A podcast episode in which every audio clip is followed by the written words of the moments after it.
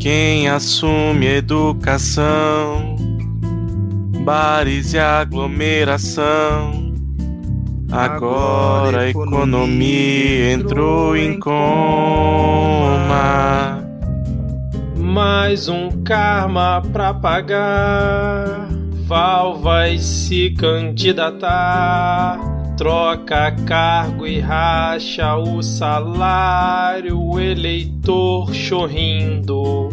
Quem comanda o din-din faz pressão no admin. O Salles destruindo a Amazônia. E quem pegou Covid depois de meio mundo? A cloroquina que eu produzi virou prioridade no terror.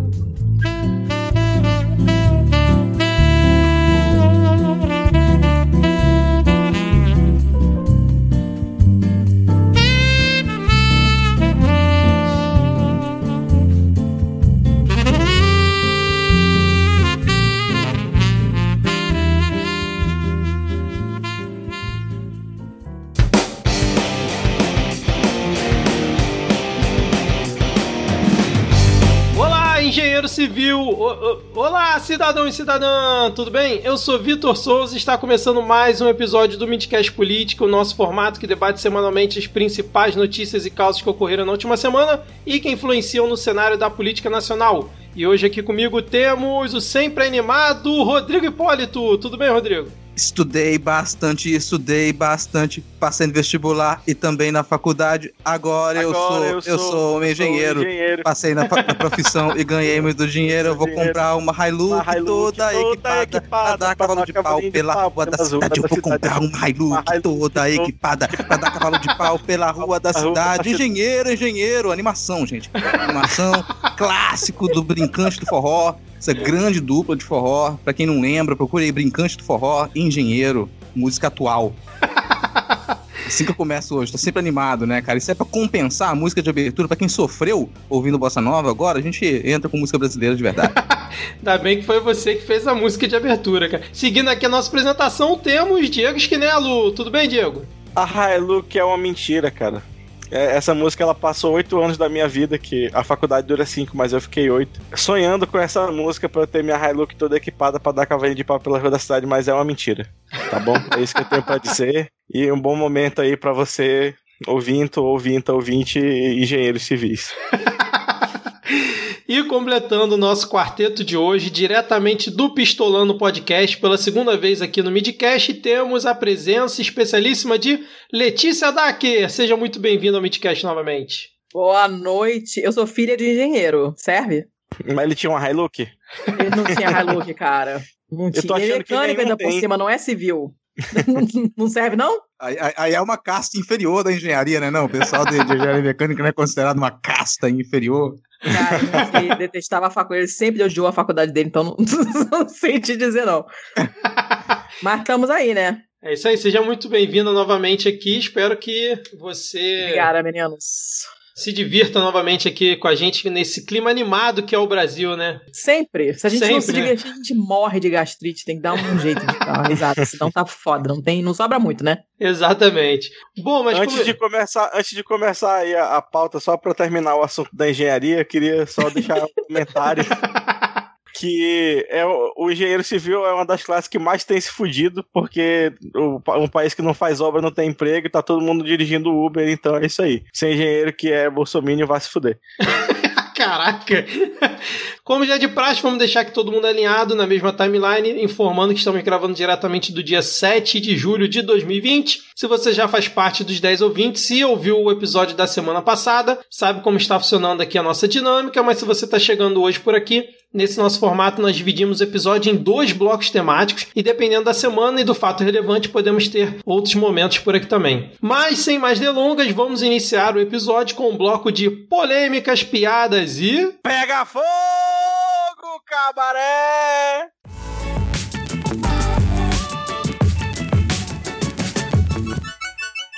Começando aqui esse nosso bloco com a seguinte notícia. Na última segunda-feira, dia 6 do 7, ou vulgo ontem, do dia que a gente está aqui gravando, o Pandemito sentiu desconforto e sua temperatura chegou a 38 graus. Ele informou que fez uma chapa do pulmão no Hospital das Forças Armadas, disse que estava tudo ok e queria fazer exame para Covid-19. Hoje, em entrevista coletiva apenas para veículos de imprensa convidados, CNN Brasil, TV Record e TV Brasil, ele informou que o resultado foi positivo e que já está fazendo uso da hidroxicloroquina desde ontem, antes mesmo de sair o resultado. E aí eu queria perguntar para vocês, começando aí pela Letícia, o quanto dá para acreditar que ele pegou o novo coronavírus apenas agora, nesse momento, em julho, e o quanto você acha que esse fato se encaixa justamente na narrativa dele desde o início da pandemia? Pô, claro que ele não pegou essa merda agora. Ele pegou essa merda quando ele foi para os Estados Unidos, pegou daquele imbecil lá que tava na comitiva dele, que não, não me lembro nem o nome daquele bosta,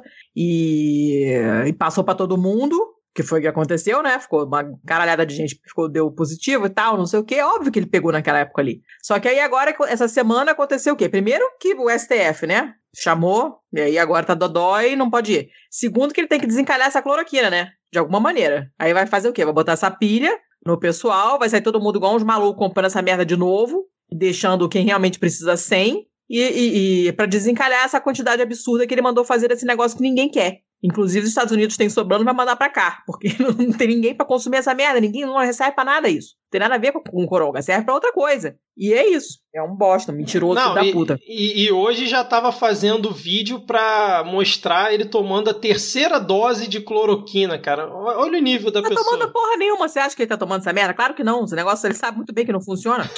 Placebo? Ele é tic-tac, cara. Tá engolindo um monte de tic-tac. Claro. Pô, homeopatia bonita ali e pronto. Você acha que ele é besta de botar o, o cu dele na reta, tomar um negócio que ele sabe muito bem que não adianta merda nenhuma? Claro que não. Dor de cabeça, enjoo, vômitos, diarreia, dor de barriga, coceira, irritação e manchas avermelhadas na pele, confusão mental, convulsões, queda da pressão sanguínea, alterações no eletrocardiograma, visão dupla ou borrada, miopatia, arritmia e sangramento. É, São os é efeitos colaterais da, da, da cloroquina e hidroxicloroquina. Porra! Não, mas olha só, aí, aí vamos entrar aqui, o meu, meu passado me condena, né? Essa coisa da, da de, de bula, né? A gente fica muito bolado vendo coisa de bula. Nossa, caraca, tem um tamanho da lista de efeito colateral. O negócio é o seguinte: quando você faz um, um medicamento e tal, quem qualquer pessoa que relatar qualquer efeito colateral, é, a casa farmacêutica é obrigada a colocar isso na bula. Mesmo que você não tenha como provar uma relação de causa e efeito sabe? Uhum. Então, por isso que a lista fica enorme, mas você não tem como calcular direito a, incidência de tudo aquilo ali. Tem um monte de, de, de, sintomas desses efeitos colaterais que você acha na bula que, na verdade, não tiveram nada a ver com remédio, mas a pessoa relatou e aí, por lei, a casa farmacêutica é obrigada a dizer que, olha, pode ser que role. Entendeu? Então é assustador, mas vamos baixar a bola um pouquinho porque não é tão tão terrificante assim, né? Normalmente é, eu sigo mesmo a mesma lógica do, do, do, rótulo de alimentos, de ingredientes de comida, entendeu? O primeiro é o que tem maior quantidade e vai diminuindo conforme a lista vai andando, né? Então o último ingrediente é aquele que tem em menor quantidade. E os últimos é, sintomas tem, são tem aqueles que provavelmente do, não pode conter resquícios de, sabe? É, pode é, conter não, resquícios é de jornal picado. É. Aí você tá comprando leite em pó, sabe? Não, mas isso é quem é alérgico, né, cara? Porque se é não, mas eu, eu li... no estabelecimento e tal, por segurança, o cara tem que falar, olha, pode ser que chegue uma molécula da parada aí, você vai passar mal, entendeu? É uma coisa mais pra... pra proteger o rabo deles mesmo do que por outra coisa, né? Então, calma. É, amanhã já vai ter um vídeo dizendo que a Letícia tá defendendo o uso de cloroquina. Enfia cloroquina no cu. Que é uma via de administração de fármaco válida, dependendo do caso. É super válida. Inclusive, se ele tomasse supositório de cloroquina, vários por dia, de repente ele morresse logo, entendeu? Morreria logo e já resolvia vários problemas. Sou a favor. É, aliás, já que a Letícia colocou essa, essa questão da morte em pauta aqui, né? É, acho que, cara, a gente tem esse, esse histórico de, de mentira é. constante do, do presidente. Tem, eu vou, eu, isso que eu vou falar agora, eu falo com imensa tristeza, tá, gente? Eu falo com uma preocupação muito grande, não falo isso como um incentivo, nem qualquer tipo de comemoração, mas dado a quantidade de mentiras proferidas pelo presidente, a única maneira que a gente vai saber se ele pegou ou não pegou Covid é quando ele morrer disso. Aí a gente vai poder ter certeza de que ele pegou. Então, se alguém quer nos esclarecer assim, se ele quer deixar nítido se ele tá falando a verdade ou não, tá aí uma saída. Ó, eu acho tendência. Super, do, Até, super por- até porque, olha só, eles defendem a liberdade, e a verdade vos libertará. Pra saber a verdade, ele precisa morrer logo. Ó, Ó, ó. Ó. As opiniões aqui declaradas são de inteira responsabilidade dos declarantes. Não teve Quero deixar opinião claro aqui, que não. Isso aqui é só um encadeamento de raciocínio. Ninguém Teve opinião, sim, ele é um merda, eu quero que ele morra.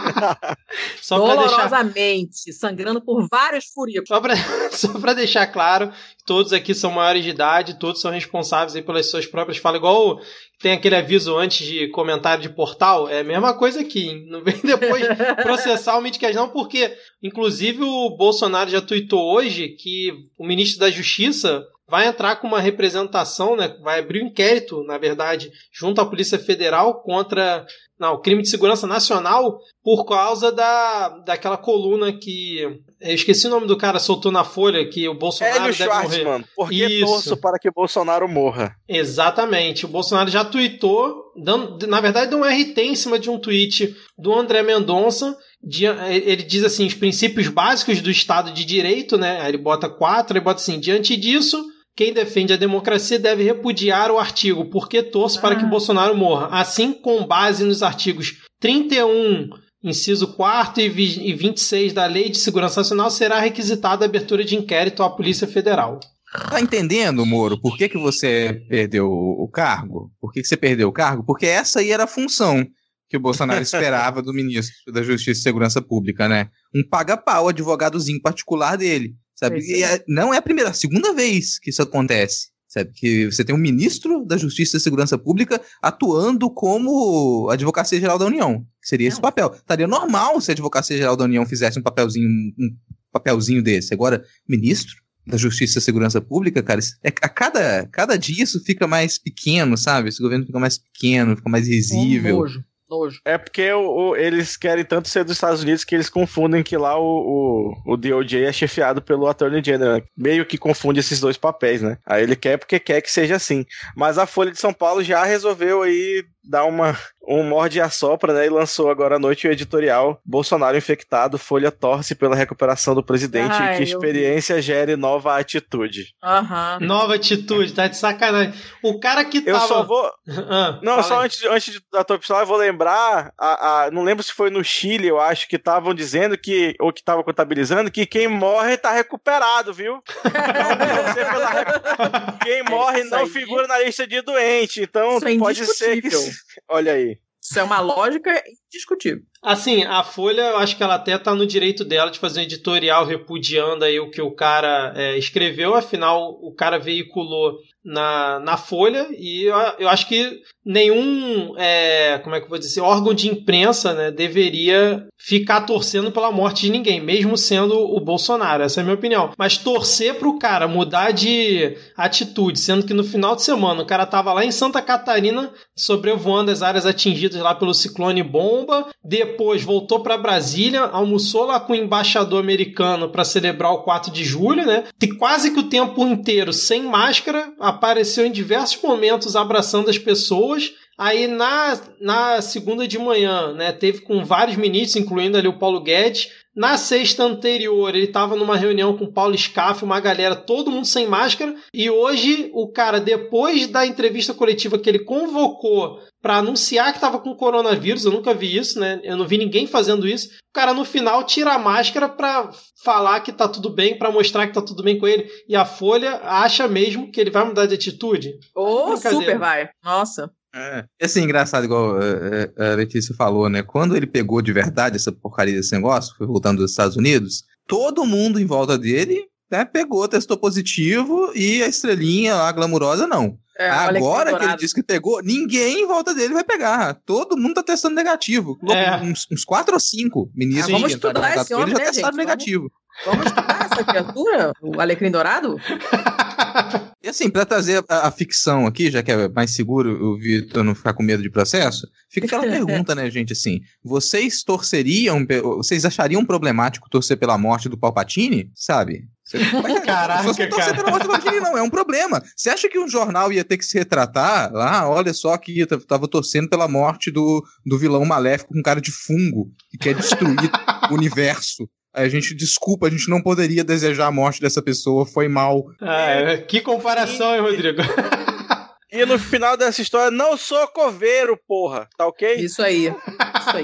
Agora, agora, em relação a isso, vocês acham que realmente isso pode ser uma peça de ficção para encaixar na narrativa da, da cloroquina que está voltando a ganhar força com ele? Porque o que, que acontece?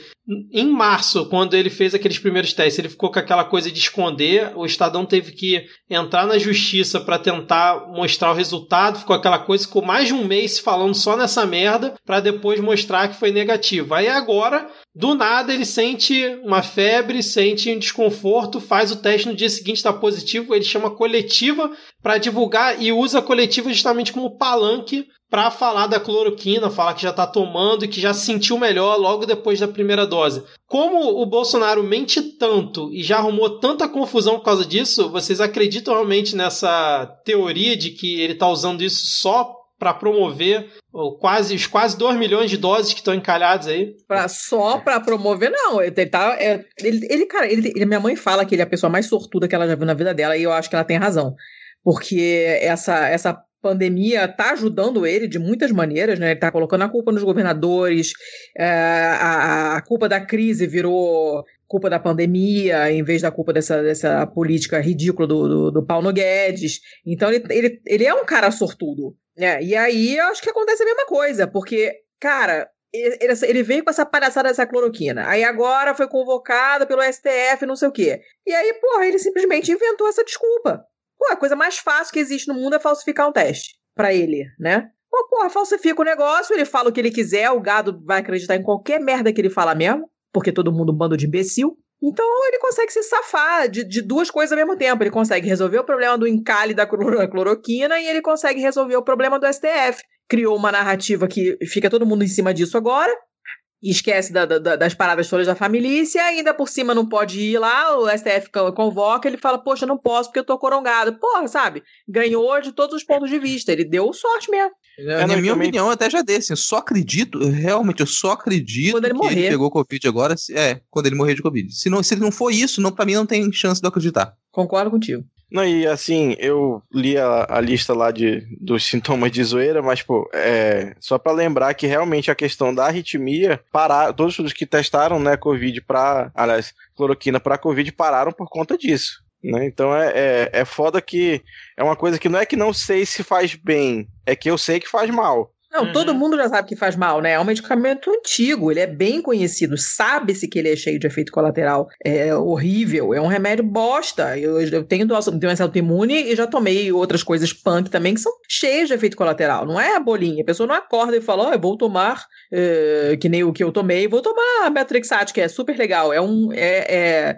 é quimioterapia, sabe? Você tem que ficar fazendo exame pro fígado toda, todo mês. Porque o negócio é complicado. Ninguém acorda um dia e pensa, vou tomar esse negócio aqui que vai dar super certo. Não é assim que a coisa funciona, sabe? E, e é pra você ver que a pessoa, mesmo tendo tanto efeito colateral, a pessoa tem que tomar, é porque ela realmente precisa. Aí vai um merda desse, sabe? Ah, sinceramente, desejar que morra é pouco. Não, e tem uma parte da fala dele hoje na coletiva que foi muito cínica, né? Porque na, ele comenta que se tivesse contraído no passado por causa da sua atividade dinâmica perante a população, até notei essa parte da fala. Ele depois comenta, segundos depois, que se ele não tivesse feito o exame ontem, por exemplo, e tivesse tomado a hidroxicloroquina preventivamente, como segundo ele muitas pessoas fazem, ele poderia estar aí transmitindo para outras pessoas e por isso que ele resolveu fazer o exame depois de sintomas.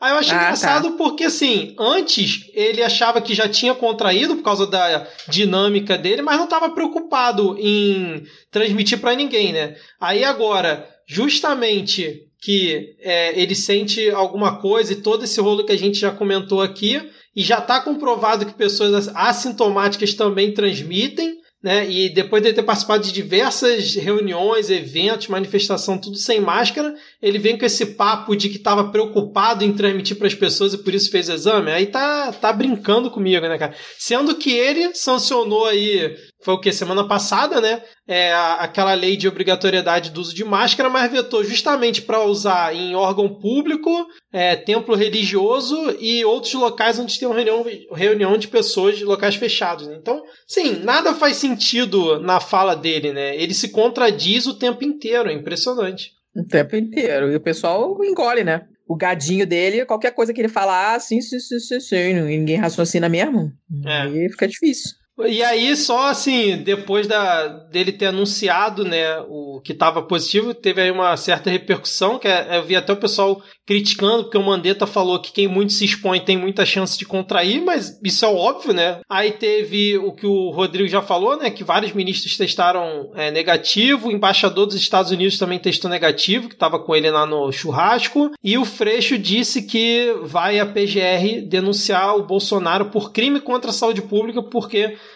no final ali da entrevista coletiva ele tirou a máscara para mostrar que tava tudo bem. Cara, essa cena foi bizarra, né? Bizarra. O pessoal todo longe, assim, tipo, né? Como se pudesse usar um pau de selfie no microfone, o pessoal tava usando. Não, e parece... depois que o pessoal já passou, eles ainda ficaram naquela posição ouvir. de que vai correr, sabe? Como se eles fossem ser atacados por ele a qualquer momento. Foi muito divertido. Deu pra ouvir o cu trancando, assim. Se você Isso. prestar atenção no áudio, você ouve o cu do pessoal trancando. Não, e parece que a CNN já até afastou os repórteres estavam ali naquela entrevista justamente para se isolarem, né? Por conta do contato com o Bolsonaro. Inacreditável, cara. Inacreditável, a palavra é inacreditável. Mais algum comentário aí sobre o nosso corongado? Ou a gente pode seguir? Bora, é, bora, bora seguir, já, já deu palco demais. Mas assim, a gente já deu palco demais, mas vamos ter que falar novamente do senhor presidente, porque ele lançou uma campanha onde as pessoas ligam para ele falam com ele, mas na verdade as pessoas não existem, né? Vocês viram isso? Vocês acompanharam essa história aí do Alô Presidente? Ai, Só fiquei triste, porque poderia ser o oposto, sabe? As pessoas existirem e ele não. ah, excelente. isso aí eu aprovo. Mas, cara, é, é, é, o governo que foi eleito por robôs, uma hora ia ter uma rebelião das máquinas, cara.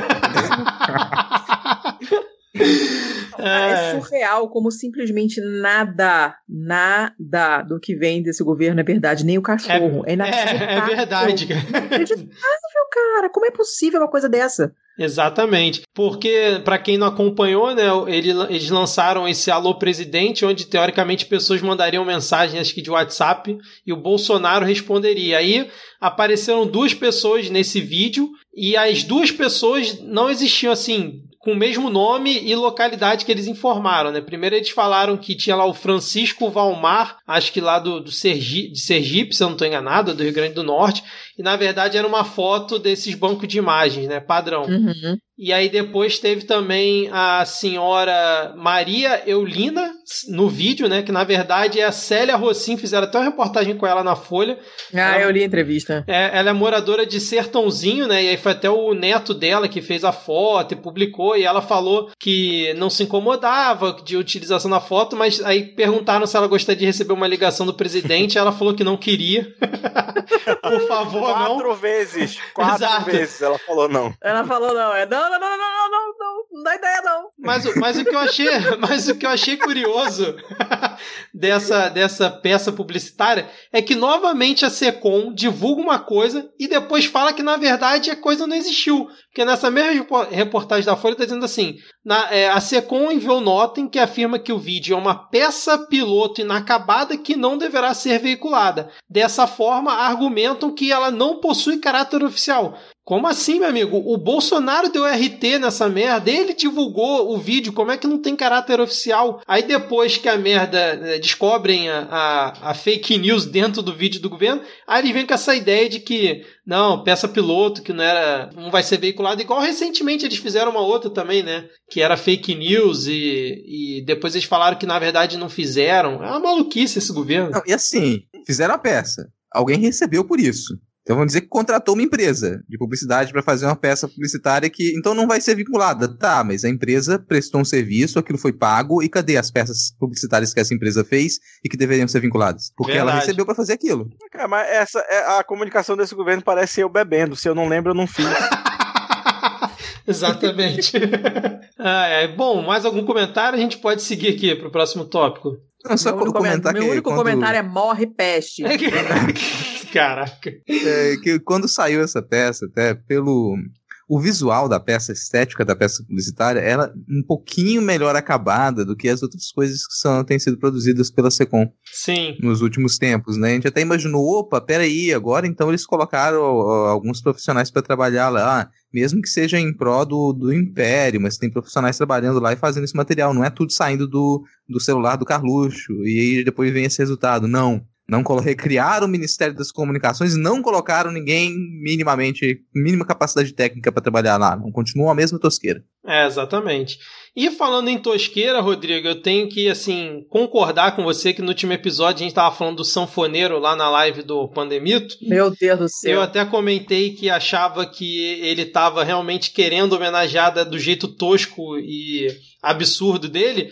Mas aí, eis que o sanfoneiro voltou na live seguinte lá do, do Pandemito, cara, tocando de novo. Então, assim, era realmente uma palhaçada desde o início, né, cara? Não há outra conclusão. Não há outra conclusão, é tudo deboche, cara. É, de- é deboche com, com a morte das É pessoas. deboche, deboche cara, deboche mesmo. É tipo, estou cagando, eu vou oferecer essa merda aqui pra vocês ficarem. É, fala pra todo mundo ficar comentando, nossa, viu como ele fez, mas vai ser uma merda. Só de sacanagem. Tenho certeza. E olha que o, o, o presidente da Embratur até pegou umas aulinhas de, de, de sanfona que tava tocando melhor dessa vez, mas ainda não. Melhor É. do que o inglês dele? Ah, porra!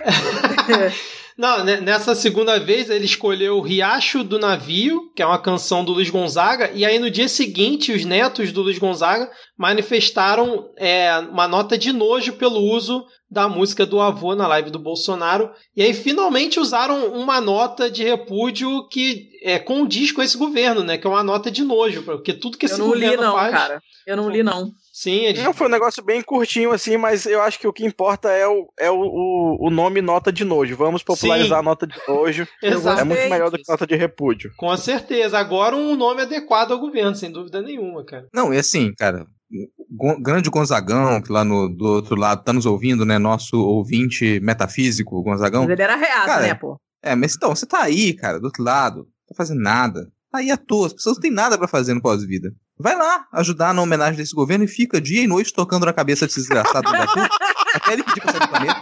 Sabe, é uma coisa que você pode fazer. Então, você, é, o que- como usar a eternidade? Como você pode usar a eternidade? Você pode usar a eternidade pra ficar eternamente xingando cada ente vivo, ou você pode ficar lá atormentando o, o- o pessoal do governo. Sou a favor da segunda opção. Dá pra fazer até os dois? Você tem a eternidade, pô. Faz alguma coisa. Interessante a proposta. Mas e o Paulo Guedes, hein? Vocês viram essa semana ele falando sobre socialismo? O que, que vocês acharam? Tá certíssimo, Tá Paulo Guedes. certíssimo. Tá certíssimo. Fez uma propaganda bonita. A gente Muito- consegue concordar alô, com alô cara. esquerda, aprenda com o Paulo Guedes. Atenção, Paulo Guedes! Cara, dá pra fazer um apanhado das vezes que, que, que, que o ultraliberal fala esse tipo de, de coisa, cara. Eu- Na hora que eu tava ouvindo isso, eu só lembrei do em, é, em Cuba só três coisas funcionam, né? Exatamente. Foi a mesma Saúde, coisa. educação Foi a mesma coisa que eu pensei.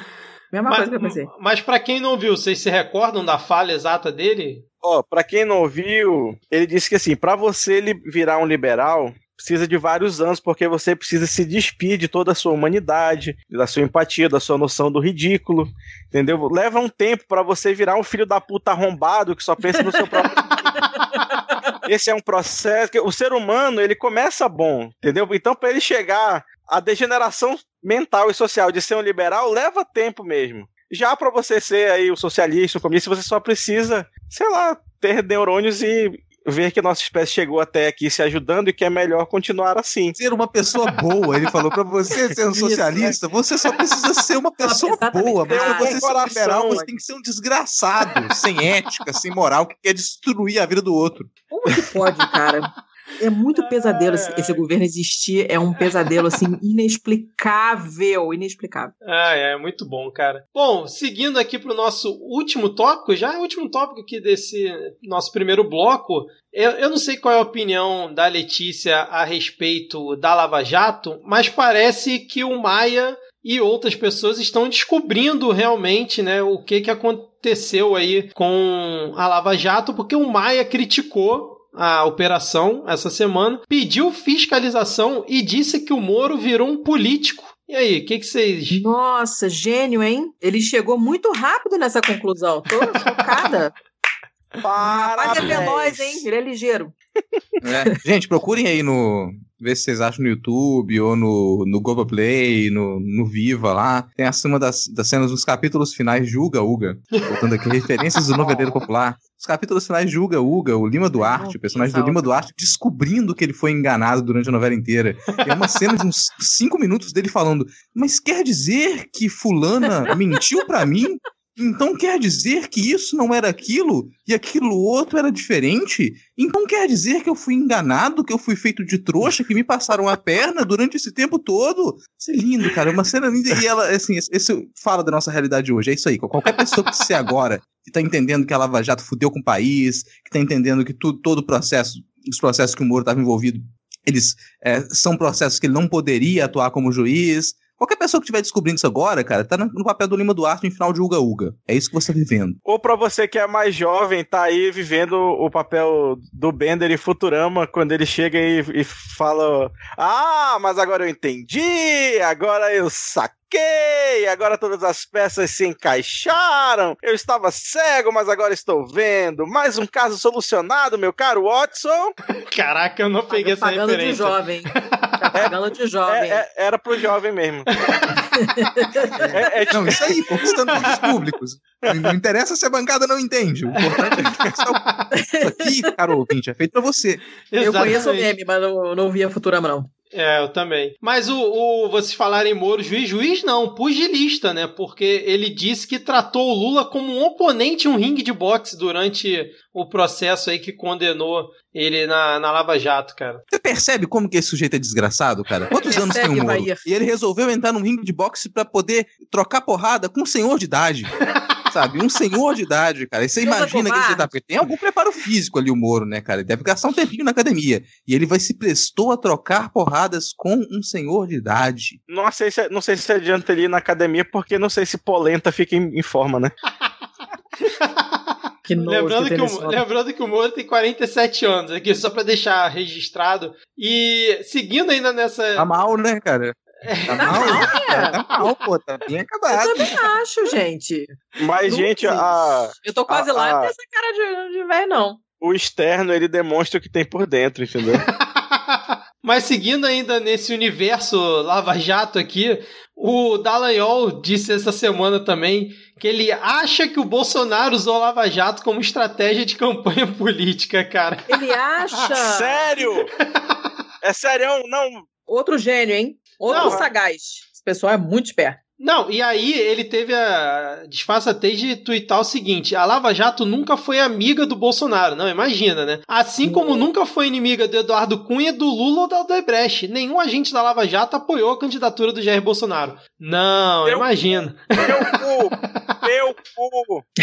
Ai, meu Deus Mas, do céu, cara. Eu só queria fazer um, um, comentário um pouco mais sério que esse tipo de coisa é o que você ganha quando você joga a justiça na mão de filhinho de papai branco classe média alta. Gente que é extremamente burra, se acha pra caralho, mas é incapaz de enxergar um dedo aí na frente do nariz, né? O sistema do concurso público, você que não sabe, pro Ministério Público para a magistratura é uma piada de péssimo gosto, porque tem lá como pré-requisito ter três anos de prática jurídica. Sabe o que, que configura prática jurídica para essa porra desse concurso? Você ter atuado em dois processos por ano. Ou seja, tu pega o filho de papai lá, que livrou três amigos de multa de trânsito e outros três de pagar pensão alimentícia, e você Resolveu. bota um cara desse para ser juiz, para decidir sobre a vida das pessoas, ou então para ser promotor, né? Para ser aí o, o no, no, no nosso sistema no nosso ordenamento legal é a pessoa que é literalmente responsável por promover a justiça, né, por defender a, os interesses coletivos da sociedade. Aí você pega um filho da puta que nunca teve que trabalhar de verdade um dia da vida, que nunca precisou pensar se vai ter o que comer amanhã, para decidir a vida de um filho da puta que tá na favela, correndo desde as quatro, para ver se consegue comer, é esse tipo de, de, de, de, coisa que você percebe, porque é todo mundo ingênuo, porque nunca saiu da porra do condomínio. Plano de filho da puta. Não, e se lembrar que em Curitiba, na República de Curitiba, é, tem uma questão familiar também muito forte, né, cara? Você vai olhar ali, você tem quatro, cinco famílias que estão nos grandes cargos jurídicos. É, é tudo é extremamente fechadinho, cara. É então, é feudo, é, uma, é feudo. É, é uma coisa oligárquica pra caralho, assim. Agora, tem um, um contexto anterior que a gente comentou no episódio passado a respeito disso aqui, dessa crise da Lava Jato, que é o, a requisição da PGR para que as quatro forças-tarefas da, da, da federal que estão atuando hoje, elas sejam integradas e que os dados dessas forças-tarefas, três delas são da Lava Jato, eles sejam disponibilizados para a PGR. Então, o pessoal que atua na Lava Jato tá assim, não passa uma agulha besuntado em vaselina, sabe? Não passa. Eles estão completamente tensos, porque imagina, se simplesmente abre os dados da Lava Jato e fala, é isso aqui que a gente fez durante esses anos, tá aqui disponível para PGR. Lembrando que se você acerta uma coisa dessa agora, uma, uma junta todas as suas tarefas e compartilha os dados, agora a PGR ela tá na mão da direita. Se futuramente a PGR ela mudar de foco, não for o engavetador que tiver na PGR, qualquer coisa é possível. Então esse pessoal está extremamente tenso, sabe? A vida deles pode ser virada de ponta cabeça por conta dessa integração de dados. Aí se a gente vê a Lava Jato ruindo, e quem já está observando que ela vai ruir, vai se afastar. Não é que o Rodrigo Maia está tomando consciência disso agora, mas claro. ele vai, qualquer pessoa que pudesse se afastar de apoio à Lava Jato, esquecer, queimar sua camisa do Collor para dizer que nunca votou no Collor, vai fazer isso agora, cara. Não, o Maia é tudo menos burro, né, cara? Não dá, ponto sem nó, ele sabe muito bem o que ele tá fazendo. Até porque quando a Lava Jato tava em alta, ele nunca iria criticar a Lava Jato, até porque ele é um dos alvos da Lava Jato, né? Alô, Botafogo! Exatamente, exatamente. E aí, um, uma notícia que estava até na, nas relacionadas aqui do próximo tópico que eu ia comentar, mas que retrata bem a questão do judiciário, que a gente até criticou no último episódio, que foi uma notícia que a Mônica Bergamo trouxe, que é a seguinte: Gilmar Mendes absolve mulher que furtou picanha no dia em que Rosa Weber condena jovem que furtou shampoo. É isso aí, gente. Judiciário, é, é, esse é um belo exemplo, né, cara? Você condenar uma pessoa por ter furtado shampoo e um outro caso quase acaba idêntico, é. é. Se, sendo resolvido dessa forma, né? Mas aí o Gilmar decidiu contar, mas tu vê, chegou aí pro Supremo cada uma mulher que furtou picanha, cara. Então, assim, é esse o nível. E aí a gente tava falando do Dallagnol, saiu a notícia também que ele vai ser julgado aí finalmente pelo Conselho Nacional do Ministério Público por conta né, lá do daquela entrevista do PowerPoint em 2016, famoso PowerPoint. o PowerPoint. Eu acho ótimo que ele virou o PowerPoint, uma coisa mística praticamente. Você fala o PowerPoint, todo mundo Cara, sabe que eu É verdade. Eu acho massa, depois que isso aconteceu, sabe, tem um monte de, de postagem no, no LinkedIn e no Medium, desde essa época, explicando pontos positivos do PowerPoint. Como você pode utilizar bem o PowerPoint, como fazer uma boa apresentação de PowerPoint que não se pareça com isso. Virou não deixe de utilizar o PowerPoint. A culpa não é do PowerPoint, don't shoot PowerPoint. Agora vocês têm alguma é, expectativa para esse, esse julgamento aí do Conselho Nacional? Eu confesso que, assim. É, não, vai dar em porra nenhuma. É, exatamente. E alguma das, das que a punição é aposentadoria. É, exatamente. Algumas das acusações que estavam para ele ali, algumas das penas que, eles, que ele poderia ter, elas já foram descartadas. Então, as penas menores, principalmente, já foram descartadas. Então, aquele acúmulo de penas que a gente vê, que poderia resultar em alguma coisa, ela já foi colocada de lado. No, no, máximo, ele pode ser é, afastado, ele pode ser aposentado, também acho, mas não, não vai dar em nada, não. Assim, esse tipo de gente, infelizmente, não, não tem como. O pessoal reclama muito, falar ah, político corrupto, nunca pagava e blá blá blá blá blá blá blá. Meu amigo, juiz, promotor, é que nunca paga. Juiz lá de cima, promotor lá de cima é que nunca paga. Não tô falando do promotor que tá, tá lá por baixo, não, mas esse pessoal aí é que vive no, no, sem risco nenhum de ser punido por qualquer coisa. A raiva é essa, né? A gente sabe que os caras, a certeza da impunidade é, é foda. É, exatamente. Mais alguma coisa, então, a gente pode fechar por aqui esse bloco. Fechou. Contemplados? Fechou, fechou. Com, nossa, muito. Ô, Diego, pra onde que a gente vai agora, cara? Nós vamos para o Carluxo Verso, porque dessa vez o Carluxo estava diferente. Teve uma galera aí que, que tentou fazer uma emulação do Carluxo. Vamos lá. Olá, ouvinte do Midcast. Antes da gente ir para o próximo bloco, eu queria te lembrar que você pode nos apoiar pelo PicPay ou pelo Padrim com dois ou cinco reais. Esse valor ajuda demais a gente a pagar a hospedagem aqui do podcast e ainda incentiva o nosso trabalho de produção em novos formatos, novos episódios. Então, se você quiser nos apoiar pelo PicPay, basta baixar o aplicativo na Apple Store ou na Play Store procurar por Midcast e assinar um dos nossos planos, ou se você quiser fazer pelo Padrim, principalmente porque tem a opção do boleto, você basta acessar padrim.com.br barra midcast. Essas são as nossas duas opções. Beleza? Então vamos agora para o nosso próximo bloco.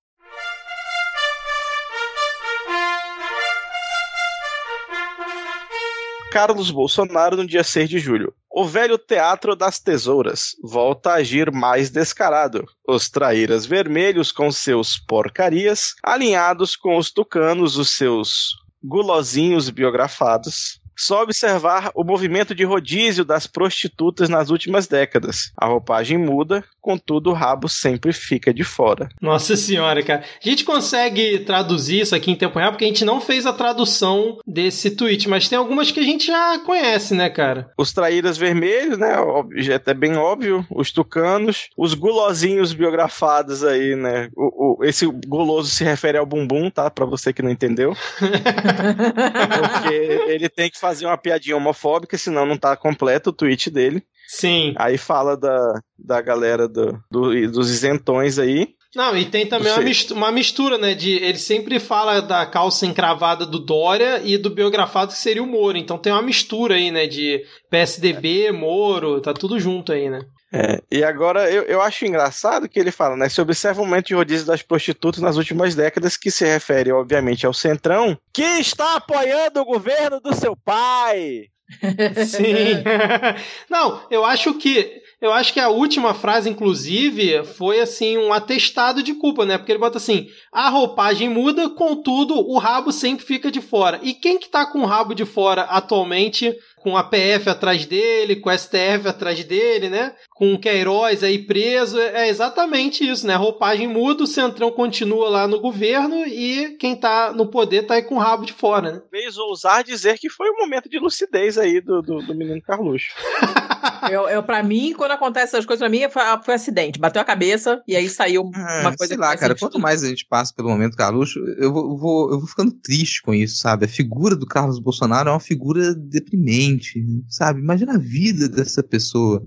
Eu nunca vou esquecer daquilo que eu tiraram o celular dele, ele teve que correr pro, pro campo de tiro para poder ficar disparando a pistolinha lá. E, é muito triste, é cara, triste a vida mesmo, do sujeito. É, é, a pessoa que para um minuto da vida para fazer um tweet desse, sabe? Isso aqui, sabe, é, é, é o desespero do vazio. É, é a nadificação do raciocínio. Porém, aqui, sou obrigada a ter empatia? Não. Hum, não, não. Não, é, eu fico triste e eu fico, eu fico triste e eu fico pensando no meu sentimento de estar triste. Eu não queria ter que ficar triste por esse tipo de merda. É, eu não sabe? fico triste por ele, não, cara. Eu fico triste pela gente ter um bosta desse é, é, manipulando as coisas no, no, no, governo, no pai dele e tal, cara. Isso que me deixa puta. Eu quero que ele se foda, entendeu?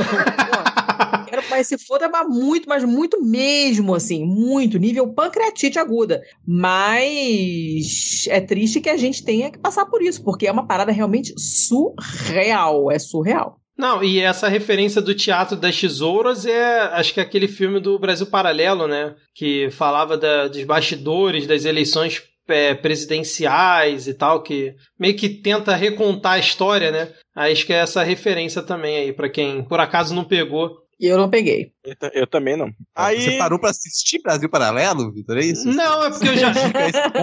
não, é porque eu já ouvi falar nesse termo. Aí eu fui pesquisar aqui para relembrar o que que era. Eu vi aqui que, que é esse filme aí do Brasil Paralelo. Não, eu não, não tava sabendo dessa parada, não. Aí o pessoal do Normose, aí mostrando que o Carlos Chase pode ser aprendido por todos, fez, um, fez uma reinterpretação desse tweet do Carluxo, que é o seguinte: A loucura é iminente naqueles que estão internados. Dois pontos. Os filhinhos do rei, com suas porcarias, mudam o discurso para o tal centro democrático gulosinho por propina. Só observar o movimento nas últimas semanas. Seu tio Queiroz foi preso. A roupagem muda, o rabo sempre fica de fora. Interessante, hein? É, e aí depois ele completa, né? Tentei te imitar, Carlinhos. Ficou legal? Melhor jeito de conversar com o maluco entrando no jogo, né? O que, que você achou? Se gostou, dá like, compartilha e se inscreve no canal. Beijos. Eu achei muito boa essa interpretação aí do, do Normose para ser assim. É, entrar realmente no, Calu, no Carluxo verso, mas de uma maneira. Não, ficou muito bom. É, num contragolpe aí dentro do Carluxo verso. Excelente, cara. Muito bom. É isso então? Mais algum comentário aí sobre o Carluxo? Mais algum xingamento? Alguma coisa assim? Morre, praga! Agora, você falou morre praga e xingamento, eu falei xingamento, eu lembrei que o Dudu, né, nosso querido embaixapeiro, ele tweetou na época, acho que é, provavelmente quando a Joyce pegou Covid, que ele falou assim: ah, não sabia que coronavírus pegava em porco. E aí resgataram agora esse tweet dele, né? Acho que é um momento. Tweets que envelhecem mal. Exatamente, cara, exatamente. Acho que valia a menção aqui. envelhecem muito bem. Ou envelhecem muito bem. Esse, nesse caso foi perfeito. Exatamente, acho que valia a menção aqui, é sempre bom lembrar. Então fechou aqui o momento Carluxo. Rodrigo, pra onde que a gente vai agora, cara? Cara, a gente vai para a parte menos esperada do programa. A gente vai agora para a parte que todo mundo acha chato. Começando aqui o nosso bloco final, o último bloco, em que a gente discute o que supostamente é importante no cenário atual, que a gente não deveria rir sobre o que vai acontecer. Então, se você está mal até esse momento no programa, você prepare para ficar pior. A gente vai discutir algumas coisas a sério aqui. E a primeira delas, assim, não sei se nem se a gente considera positivo ou negativo, né, mas era quase inevitável, que o Congresso Nacional ele promulgou na quinta-feira, dia 2, a proposta de emenda à Constituição que adia as eleições municipais de 4 de outubro para 15 de novembro. Então a gente tem esse longo adiamento aí de mais ou menos um mês da data que deveriam acontecer as eleições para datas em que provavelmente vai acontecer as eleições agora, caso ainda exista Brasil e mundo quando a gente chegar lá. Assim, do ponto de vista prático, é porque eu normalmente trabalho na, nas eleições aqui, se o país estivesse fazendo alguma coisa para sair da crise da, do, da epidemia, né, porque ao contrário dos outros países que tiveram um pico, a gente é chique está tendo um platô.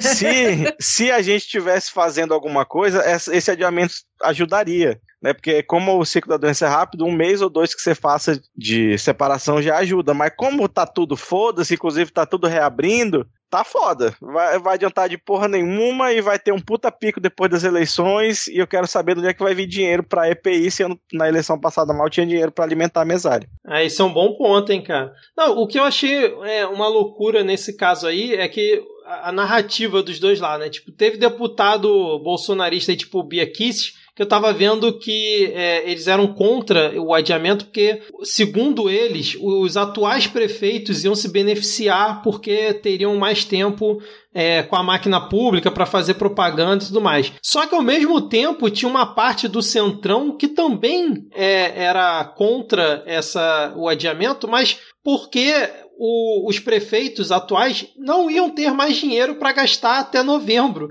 E aí quem ia se beneficiar iam seus adversários justamente deles, cara. Olha a maluquice. E aí parece que, eu estava lendo, acho que foi no Estadão, que o Rodrigo Maia articulou no, nos bastidores, né, junto ali com o Centrão, e para não, para não perder essa, essa votação no, no, no, na Câmara, que foi a mais apertada, negociou libera, o governo liberar mais 5 bilhões para que os municípios enfrentassem aí a, a pandemia. E aí, segundo eu estava vendo a reportagem, foi isso que conseguiu fazer o acordo final para justamente é, adiar as eleições, já que no Senado a votação foi bem tranquila. Mas olha que maluquice, cara. Os dois lados, que na verdade estão do mesmo lado, né?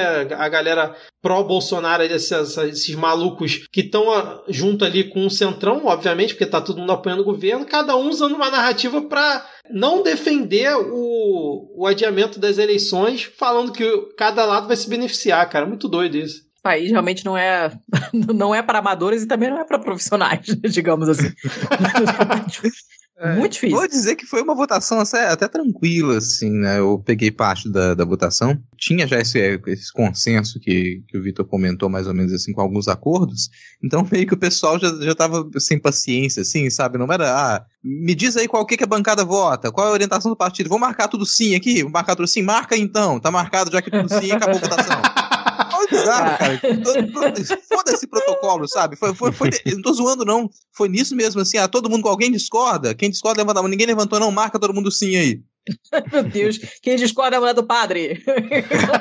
cara, que isso. Mas assim, falando em eleição, Falando em eleição, vê se vocês reconhecem esse jingle agora, né, cara? Jingle aqui pra próxima eleição.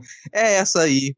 É essa aí. Deputada federal, é a Valdo Açaí. É essa aí. Tá chegando agora a candidatura da Valdo Açaí, com pautas importantíssimas aqui agora. Em vez de trabalho remoto, trabalho remoto nada, cara. Esquece trabalho remoto. Agora a onda é trabalho fantasma. Então ela vai trazer essa pauta importante que agora defendendo a ideia do trabalho fantasma. Valdo Açaí candidata nas próximas eleições com apoio do Flavinho Bolsonaro. Pré-candidata a vereador em Angra dos Reis. Ah, você duvida que vai ser eleito?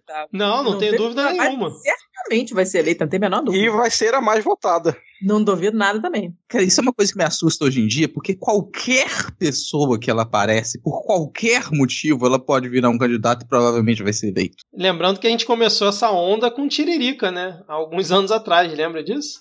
Filho da puta. Estelionato eleitoral do caralho, mano. Olha aí, copiou pra porra, bicho. Não, mas assim, sempre, sempre teve os candidatos engraçadados. Eu me lembro quando eu era moleque, na época que chegava a campanha eleitoral na televisão, a gente parava em casa para assistir assim em família. Ah, vai dar tal horário. A gente parava porque era divertidíssimo ver os candidatos. A gente, é, era um evento familiar. A gente parava para poder ver uh, os candidatos na televisão e sempre era um mais tosco que o outro. É, é o pipoqueira, não sei o que das quantas, aquele, aquelas maluquices todas, né? Era o programa de humor que a gente acompanhava. Programa de humor. Parecia um sketch do Caceta e Planeta. É... Pararana, ser só as três.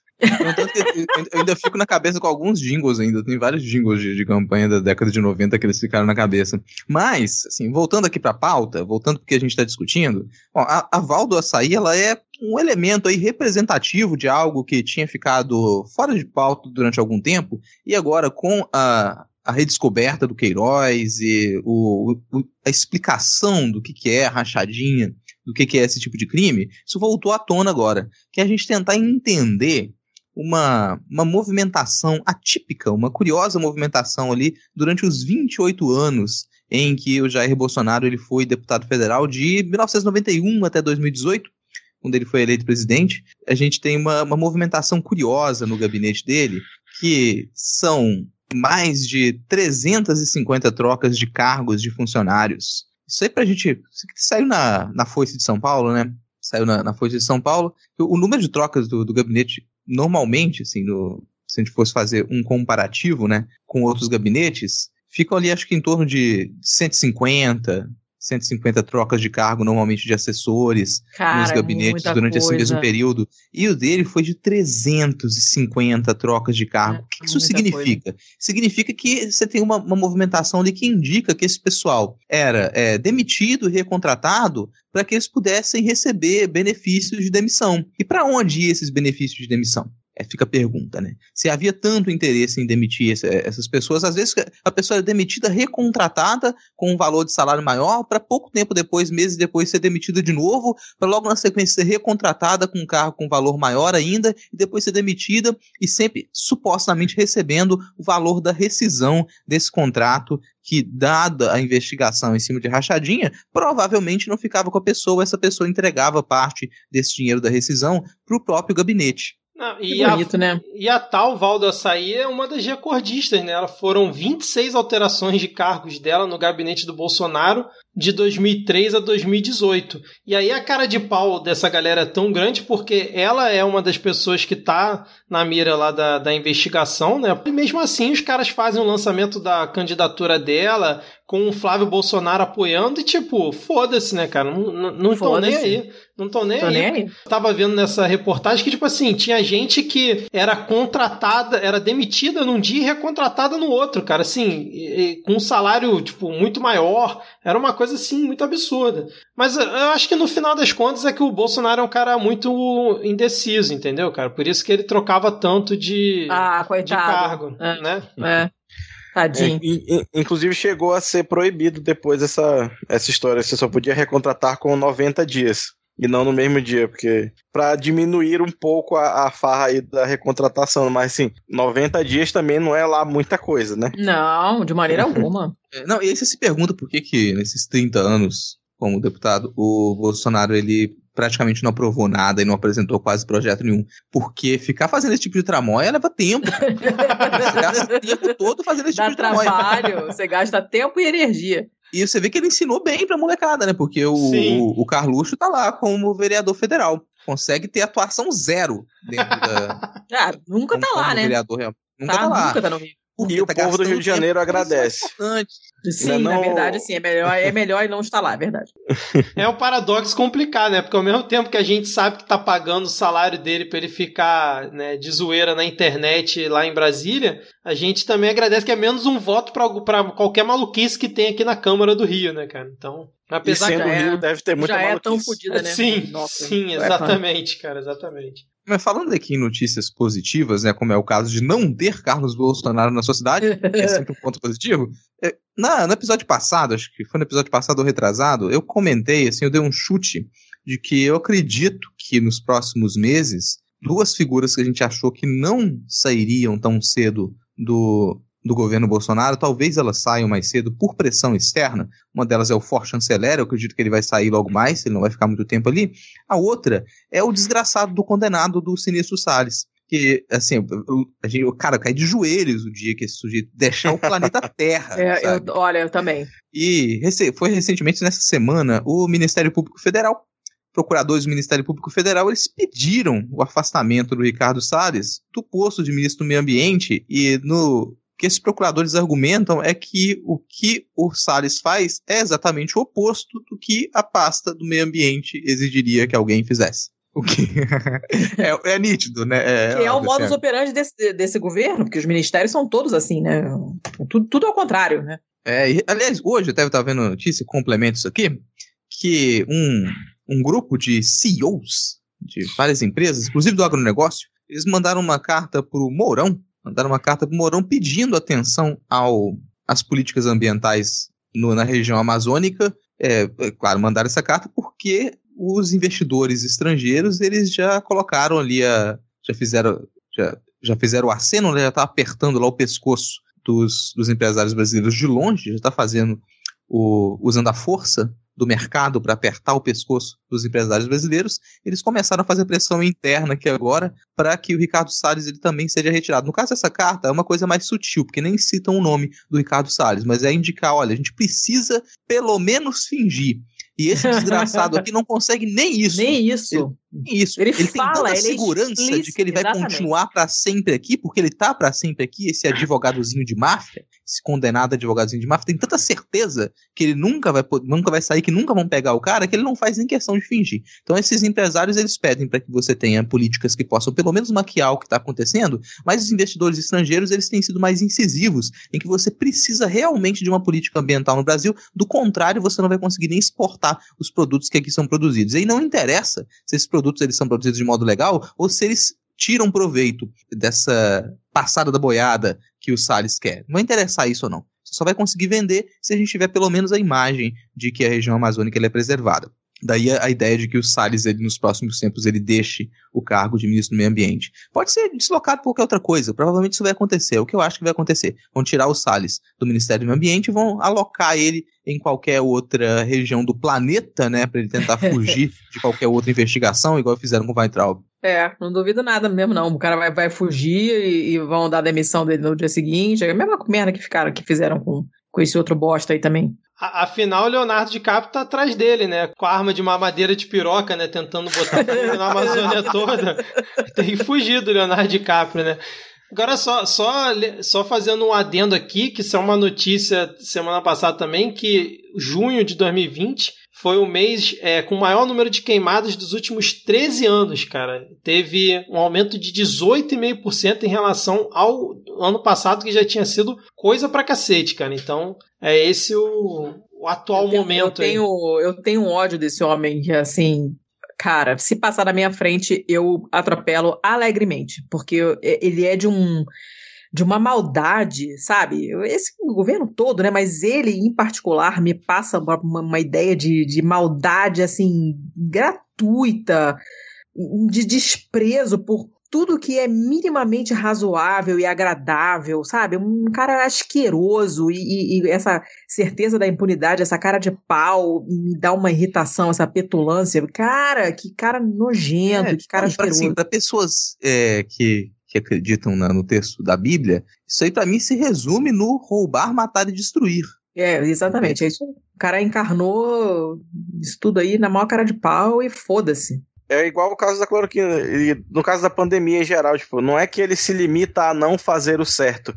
É que ele se esforça o máximo possível para fazer o pior possível. Exatamente. E é, e é, muito, muito do que ele tá fazendo é irreversível, né, cara? Eu não acho que a gente vai conseguir se, se recuperar dessas coisas todas, não. Sinceramente, eu não, não vejo nada de. Eu, tô, eu ando muito desanimada mesmo, assim. Muito não, mesmo, de verdade. O, o que a gente já perdeu né, com com as políticas do Salles nesse pouco tempo, também acho, não é, não é reversível.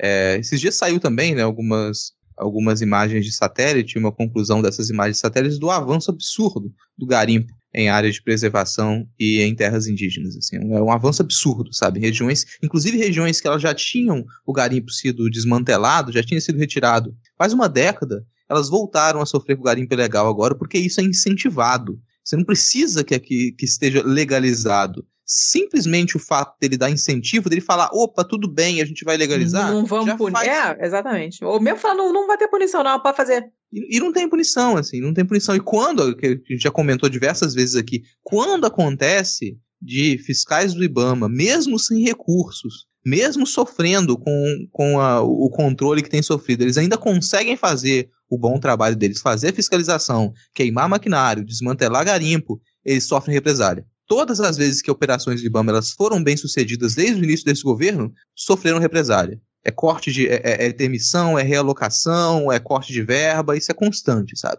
Então você já tem uma segurança de garimpeiros ilegais de quem invade terras indígenas, de que eles vão poder fazer isso e num futuro muito próximo eles vão ter aquelas terras legalizadas no nome deles. Essa é a expectativa. Inclusive, se você não segue o fiscal do Ibama no Twitter. Ah, tá perdendo, lá. tá. Tá usando o Twitter errado. É verdade. Se não segue, tá usando errado. Agora é impressionante que esse é o governo dos antiministros mesmo, né, cara? Você pensa, qualquer pasta que você todos, pensa. São todos assim, o contrário. É impressionante, todos. cara. Impressionante.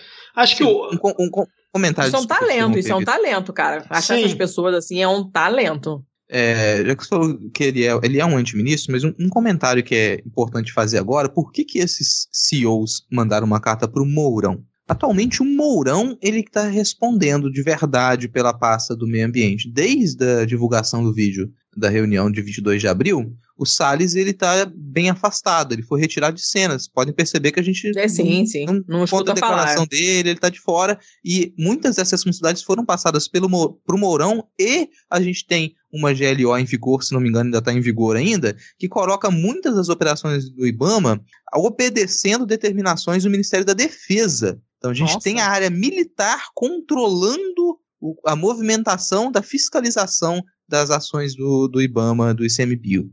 Então isso está acontecendo já faz um mês e meio, mais ou menos, é por isso que a gente não encontra tanta declaração do Salles, já estava cantando a pedra de que ele ia ser retirado de cena em algum momento, e ao, colocaram a figura do Mourão e das Forças Armadas ali para tomar conta dessa, dessa área agora e tentar inclusive abafar um pouco dessa, dessa imagem ruim que o Brasil tem passado lá fora. Falar imagem ruim, vou perguntar para vocês se vocês acham que com muito, muito, muito dinheiro dá para melhorar a imagem do governo. Por quê? O, a secretária SECOM ela pediu a liberação ainda esse ano de 325 milhões para gastar com publicidade em relações públicas para tentar, e o pedido é para tentar melhorar a imagem do governo Jair Bolsonaro daqui dentro e principalmente no exterior. Se parte desse dinheiro for aplicado para tirar o Bolsonaro do governo, acho que ajuda a melhorar a imagem, cara. Acho que é uma, uma boa opção, né? Mas assim, vai de encontro essa notícia justamente com aquele tweet do Carluxo, né? Em que ele diz que as forças vão ali se alinhando, né? E é, o bumbum fica de fora é justamente isso aí, cara. O rabo do Bolsonaro ficou de fora, agora vai tentar mudar a roupagem para parecer uma coisa mais palatável.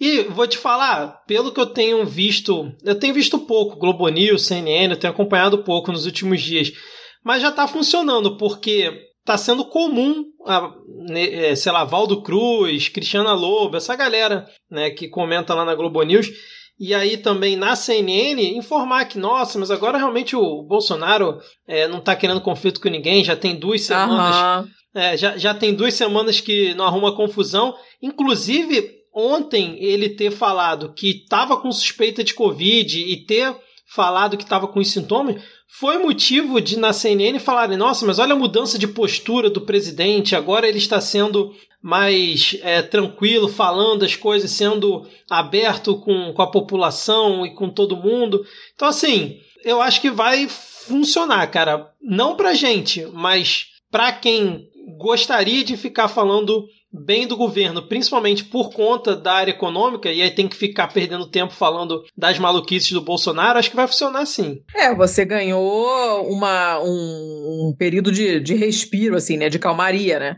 Porque eh, parece que ele acordou e ligou uma chavinha, assim, modalidade fada sensata, ativar, e, e, parou de ser escroto, entendeu? O cara, ele é tão bosta que ele não bostar, já fica, todo mundo fica, ó, oh, maravilhado, né? O cara manda mil merdas por dia no ventilador e, e, e tudo de níveis gravíssimos, né, cara? Todo dia, todo dia, todo santo dia. Quando ele para de falar merdas colossais e passa a falar pequenas e suaves bostinhas, você já fica achando, já é motivo para você achar que a coisa melhorou melhorou pra caramba. E, e, a gente sabe que o objetivo, principalmente da, da da Globo não é não é arrumar conflito. Tanto é que eles já pararam de falar de um monte de coisa, já pararam de bater nele. Eu não acompanho, mas eu leio que os, os comentários do pessoal e tal. Minha mãe comenta também que ela vê e fala, cara, não estão mais batendo nele como tava antes, entendeu? a gente sabe o motivo. E claro que a Globo tava com o cu na mão também, claro, devem dinheiro pra caceta. Então o objetivo deles não é não é arrumar conflito, né? É, é, é que as coisas fiquem como estão, porque para eles tá bom. Foda-se o resto da galera. E aí, uma, uma, uma, uma calmaria, assim, digamos, que é o que parece que tá acontecendo, né? Que ele deu uma sossegada no facho agora, isso fortalece essa narrativa de que ele melhorou e não é mais aquele, aquele, aquele grandíssimo saco de merda, e agora dá para dialogar, ele se tornou uma pessoa razoável e tal, e não precisa mais bater tanto nele assim no Jornal Nacional. É isso aí. Mas assim, isso também vai funcionar para as camadas mais altas, né? Porque a, a crise econômica que, que já estava vindo, mas que a, a pandemia piora, ela vai se agravar ainda muito, né? Então vai chegar um momento que o povo vai estar tá passando fome, e aí não tem publicidade que consiga resolver isso, né? A, a rede de fake news, acho que ela vai até um certo ponto.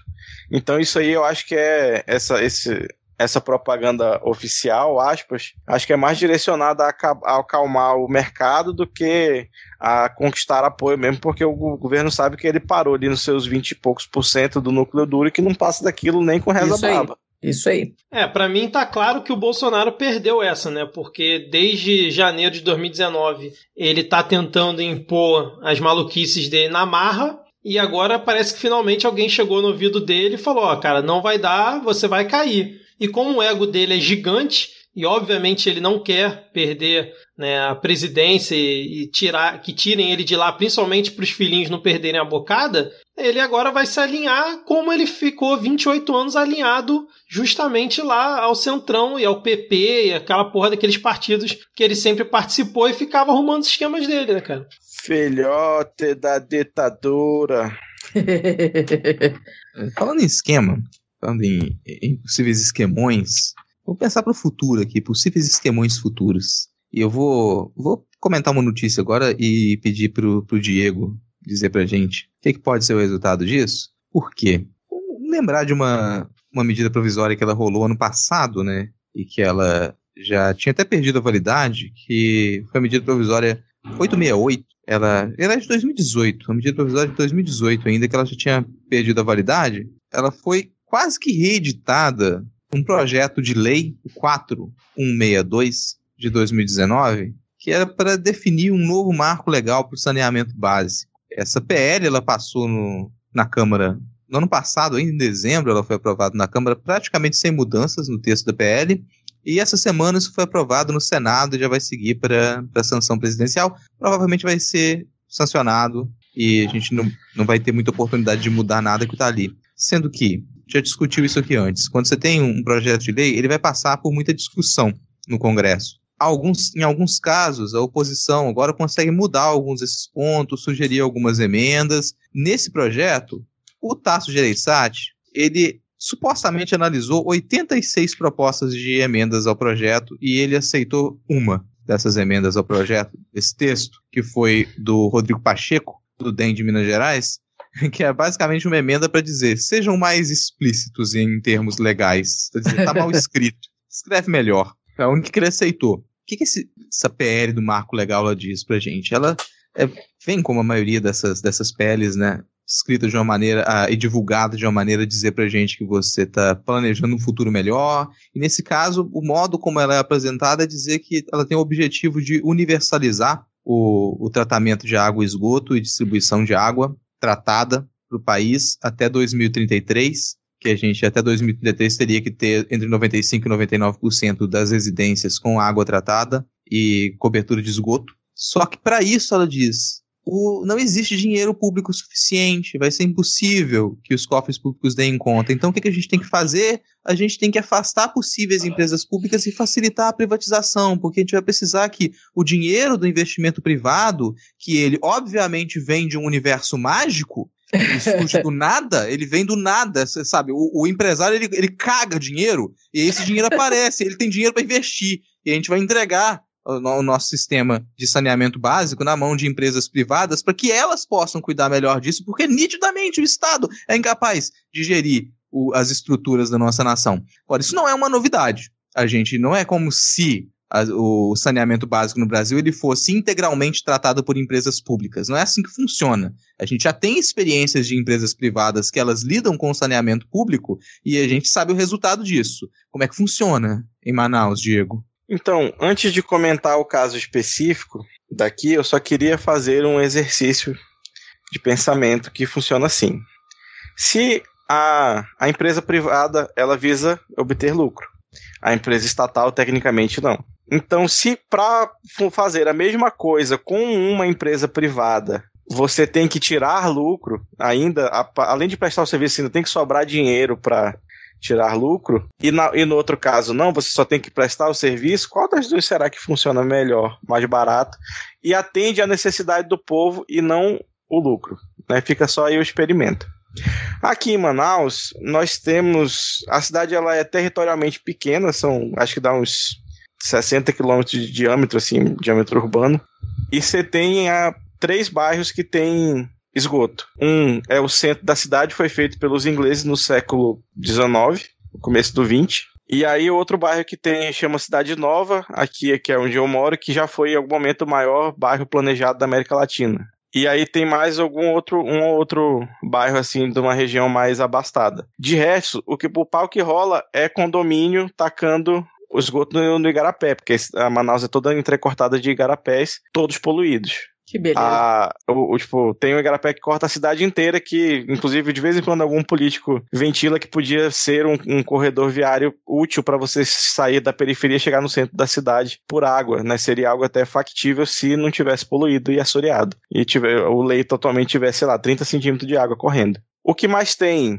Tem que até 10 anos atrás, as zonas norte e leste, que são as maiores zonas da cidade, tem mais da metade da população, não tinha abastecimento de água. E mesmo que já tenha já era privatizado antes disso, foi o governo do estado que fez a obra. Fez mais um ponto de captação de água, mais uma estação de tratamento, fez todo o encanamento. Ou seja, toda vez que você privatiza um serviço essencial, você só está gerando lucro para alguém, porque toda vez que precisa aumentar a infraestrutura, toda vez que precisa investir, é o governo que faz. Uhum. É a mesma porra com o transporte público aqui. O transporte público é privatizado, mas quem compra ônibus é a prefeitura. Adianta? Não. Você só e é tá é uma dando... merda, né? E é uma merda. Exatamente. É uma bosta. Você só tá dando dinheiro para empresário. Não, eles não têm é. interesse nenhum em chegar em, em, em, áreas mais complicadas, né? A mesma coisa no, no Rio também, que, que a, o transporte público no Rio é complicadíssimo. E você tem um monte de linha que, que, que a engenharia de, de, de, dessa, de construção dessas linhas é toda uma merda. Então você tem bairros que tem pouquíssimas linhas e os ônibus demoram a passar e estão sempre lotados, porque são áreas que para eles não convém passar, porque tem, não sei, de repente as ruas são piores e, e, e estragam os ônibus, e, ou então são lugares mais violentos, tem mais assalto, ou sei lá por qual motivo, então não preferem não passar por essas linhas e acabam ônibus rodando vazios em outras linhas que tem pouquíssimo movimento, pouquíssima necessidade, mas é uma, uma área da cidade que é mais fácil de rodar, e os caras fazem os interesses deles, não, não, não, não fazem o interesse da população de maneira alguma. Isso a gente já sabe, né? Qualquer um que teve que, que ligar para Oi pra, pra, ou para a NET para resolver qualquer coisa que seja sabe que privatizar não, não, não é a garantia de maneira nenhuma de qualidade de serviço. É, e só que eu queria aproveitar para mandar um, um abraço para Roberta, que é nosso ouvinte, que ela ficou. A gente ficou um tempão conversando sobre essa, essa situação, porque lá na cidade dela é, privatizaram recentemente o saneamento, e só quando privatizaram é que que alguns lugares lá que ela falou que tipo, ah, tinha condomínio na beira da praia que jogava esgoto lá na, na beira da praia. Aqui também, né? Aqui tem o, o, hotel mais chique da cidade, ficava na beira da única praia que tem no, dentro da cidade, e o esgoto dele era jogado direto no rio também. Mas assim, você consegue fazer contratos de concessão privatização que sejam minimamente ok. Mas o caso geral passa muito longe disso, porque as empresas fazem um puta de um lobby do caralho para flexibilizar o máximo possível e não serem obrigadas a entregar quase nada no fim das contas. Né? Enquanto o poder público é, é mais fácil de cobrar, porque o Ministério Público está mais em cima e, e, e tem que acabar com essa história, ah, que estatal é ineficiente. Não, cara. É só você votar direito que a estatal funciona direito, tá bom? Beijo de luz. é, cara, assim, serviços básicos, né, cara? Não faz o menor sentido o serviço básico ele atender a privatização. Se ele é um serviço básico, ele é um compromisso social, ele é responsabilidade do Estado. E essa, assim, até para vou tentar dizer, vou me repetir aqui para dizer quantas palavras que o Diego disse, é, mas se você, você pensar que o Estado, afirmar que o Estado não tem dinheiro e que você vai pedir para você precisar do, do investimento de empresas privadas, é você desconsiderar que o dinheiro do Estado vem de onde? Da arrecadação, vem do trabalho das pessoas. As pessoas pagam imposto e você tem arrecadação e tem dinheiro do Estado. De onde vem o dinheiro das empresas? Do trabalho das pessoas. Uhum. As pessoas compram os produtos e as empresas ganham dinheiro. Então a origem do dinheiro é a mesma. Você dizer que o Estado não tem dinheiro e por isso você vai ter, você vai precisar do investimento de empresas privadas, não faz o menor sentido. Faz o menor sentido você dizer isso, sabe? Tem inúmeras outras saídas se você precisar de uma maior arrecadação do Estado. Inclusive fazer com que as empresas paguem os impostos corretamente. Oh, Inclusive, já seria lindo. Pessoas, é, já, só, só das empresas conseguirem pagar o que elas não pagam, e não pagam. Grandes empresas não pagam não pagam imposto, não pagam FGTS corretamente, não pagam. Só delas pagarem o que elas devem, a gente já vai ter esse dinheiro. Já tem. E você vai se perguntar: ah, não tem dinheiro? Se não tem dinheiro, como é que a gente consegue dar mais de um trilhão de incentivo para banco? Não tinha dinheiro. Como é que de onde vem o incentivo uhum. de um trilhão para banco? Sabe? Não, o e dinheiro pessoa cala a boca. Quando você fala isso, mas vem cá, você não tinha dinheiro, de onde que veio dinheiro para isso? O pessoal fica. Uh, uh, uh, Ninguém responde. Porque não tem que falar, você vai falar o quê? Não, ou os 5 bilhões aí pro Centrão que a gente falou mais cedo, ou ajuda uhum. que eles vão dar agora para as companhias aéreas por conta da pandemia, né? Se Ainda não tem, tem dinheiro, como é que vai dar para essa galera toda? De onde? Se materializou do cu é, exatamente. E tem uma coisa que é, que é mais ridícula nisso ainda, é que você pensa assim, ah, tudo bem, a gente não tem dinheiro agora, e agora as empresas têm, porque esse é o sistema de merda que a gente vive. Ok, seu raciocínio faria todo sentido se esse investimento ele fosse feito de uma vez, mas a gente está falando aqui de um planejamento até 2033. Então não é que as empresas elas vão pegar e amanhã elas vão fazer esse investimento, pegar todo o dinheiro que elas têm em caixa e investir para a gente ter um sistema de saneamento básico eficiente. Elas não vão fazer isso. É um período de médio a longo prazo. E nesse médio a longo prazo a gente consegue ter um planejamento de arrecadação mínimo para que isso possa ser cumprido dentro das obrigações do Estado. Então quando, quando você fala, ah, mas agora a gente não tem dinheiro, agora a gente está quebrado e as empresas têm, então a gente precisa fazer agora. Esse é o discursinho liberal é o discursinho liberal que ele, ele simplesmente exclui algumas informações para parecer que as coisas fazem sentido. Mas quando você coloca essas informações, você percebe que não faz sentido. Então essas empresas elas não vão pegar o capital delas e investir de uma vez. Elas vão ficar ali sugando o dinheiro do trabalhador, sugando o dinheiro do trabalhador até 2033 sem ter comprovação nenhuma disso. Protelando possíveis processos por não terem cumprido as expectativas do que estava na licitação delas, até que simplesmente esse tempo tenha passado. E daqui em 2033, de repente, aí vai vir alguém, ah, vamos fazer um novo marco legal do saneamento porque esse deu errado. Depois que as empresas já sugaram a alma do trabalhador. E sem contar que a empresa privada, ela, ela como obviamente não tira o dinheiro do cu, tira do bolso do consumidor. Claro. E ela tira de um jeito puta injusto do caralho, porque se você tem uma casa que mora sete pessoas, a conta de água vai dar mais ou menos a mesma. O mesmo valor, não importa se você ganha um salário mínimo para sustentar essas sete pessoas, ou se o seu pai é um desembargador do Rio de Janeiro que ganha 600 mil reais por mês. Você ainda vai pagar, sei lá, 200 reais de água. Em um dos casos é tipo lixo, é troco, e no outro caso é tipo um terço, um quarto da sua renda, da renda da casa inteira. Uhum. Né? É um negócio completamente. Como toda tributação no Brasil cai sempre nas costas do pobre de jeito, de jeito é, injusto, e a- o, o serviço básico também. E aí, quando a empresa é estatal, você consegue ter uma maior maleabilidade, você dar mais isenção, para você au- aumentar a rede, para você baratear o custo. A empresa, foda-se. A empresa só vai querer saber de aumentar preço, pra, porque a empresa, primeiro que a empresa. Pra, alô, liberal! A empresa que recebe concessão para explorar saneamento numa cidade, ela tem monopólio. Porque não, vai dar, não dá para ter cinco empresas operando. Então, ela decide o preço e foda-se se o cidadão pode pagar ou não. Quem não pode pagar Fica sem. fica sem. É, assim, eu, eu como carioca já vi muita coisa errada na SEDAI ao longo desses anos. O, o serviço da SEDAI aqui é, vamos dizer assim, bem duvidoso, né, para usar um termo leve. né. Já teve presiden- ex-presidente da, da SEDAI preso, porque é sempre indicação política, enfim, tem, tem esse lado também. Mas, cara, você entregar, assim, eu li pouco sobre o assunto, é, acompanhei alguns perfis que estavam comentando, mas você entregar a captação para uma empresa privada é de uma temeridade enorme, porque até um exemplo que a Letícia deu aí da, da NET, da Oi, uma comparação que eu vi algumas pessoas fazendo, que aí outras também rebateram, falaram que não é bem assim, mas eu acho que, que é uma boa, que tipo assim, quando você tá com a sua internet ruim, ou com o seu celular, né, que o sinal não tá muito bom, você pega, liga para outra operadora e troca. Agora e a água, como é que você faz? Você não vai ter cinco torneiras em casa, cada uma vindo ali um, um, um encanamento de uma empresa diferente, até porque isso Uhum, nem vai existir. uhum. E aí como é que você faz? Você tá na mão de uma só, como o Diego disse, né? Quando é uma empresa estatal, você ainda tem é, certos meios para pressionar e tudo mais, né? Agora, quando é empresa privada, cara. Olha, eu sugiro, sobre esse assunto eh, da água em particular, eu sugiro um fio da Dimitra Vulcana no, no Twitter, bem no dia que teve a votação e tal, se vocês puderem achar lá e colocarem na, na postagem pro pessoal, porque é um fio que explica bem direitinho exatamente o que que é. Ah, e a gente tem um episódio sobre o aquífero Guarani também, e a gente Muito falou bom, desse aliás. assunto de... É, ficou bem legal, né? Um convidado show de bola. É o nosso episódio 8, de 2018 até. Nossa, vê como que a gente estava adiantadíssimo. E, e ele fala também, a gente fala desse assunto de privatização e tal, e ficou bem legal. Procurem lá que o episódio é bacana, é um convidado muito bom. É, ratifico sua sugestão, pensando num ponto até. Hum. Quando vier um, um liberalzinho babaca dizer, opa, peraí, falar em privatização da água é exagero. Amigo, escuta esse episódio. Escuta esse episódio e aí você me diz no final se você acha que empresas privadas elas não vão ter um enorme interesse em privatização da água, em exploração da água. Escuta e me diz, porque o, o, o que é apresentado, a, a noção que a gente tem às vezes por cima de que recurso de água é esse que a gente tem e por que, que as pessoas estariam interessadas em explorar esse recurso, ela é mínima.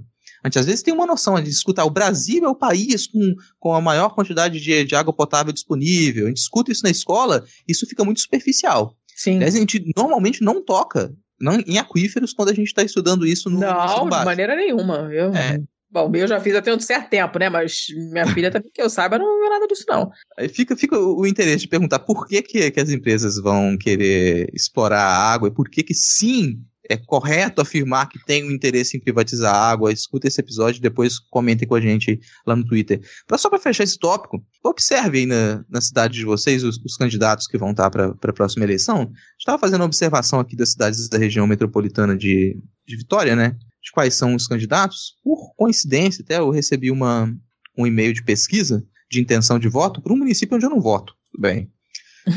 pesquisa de intenção de voto é Vila Velha, Começou é- bem. É, lado de Vitória. Mas eu vou lá, vou, vou dar uma. Vou, vou preencher isso aqui para saber quais são os candidatos que estão aqui direitinho, como que essa pesquisa está organizada, de onde que isso veio. E duas dezena e meia de candidatos à, à prefeitura de, de Vila Velha, observei lá tinha dois candidatos que estavam indicados como supostamente de, de esquerda. Né? É um da rede e outro do PT.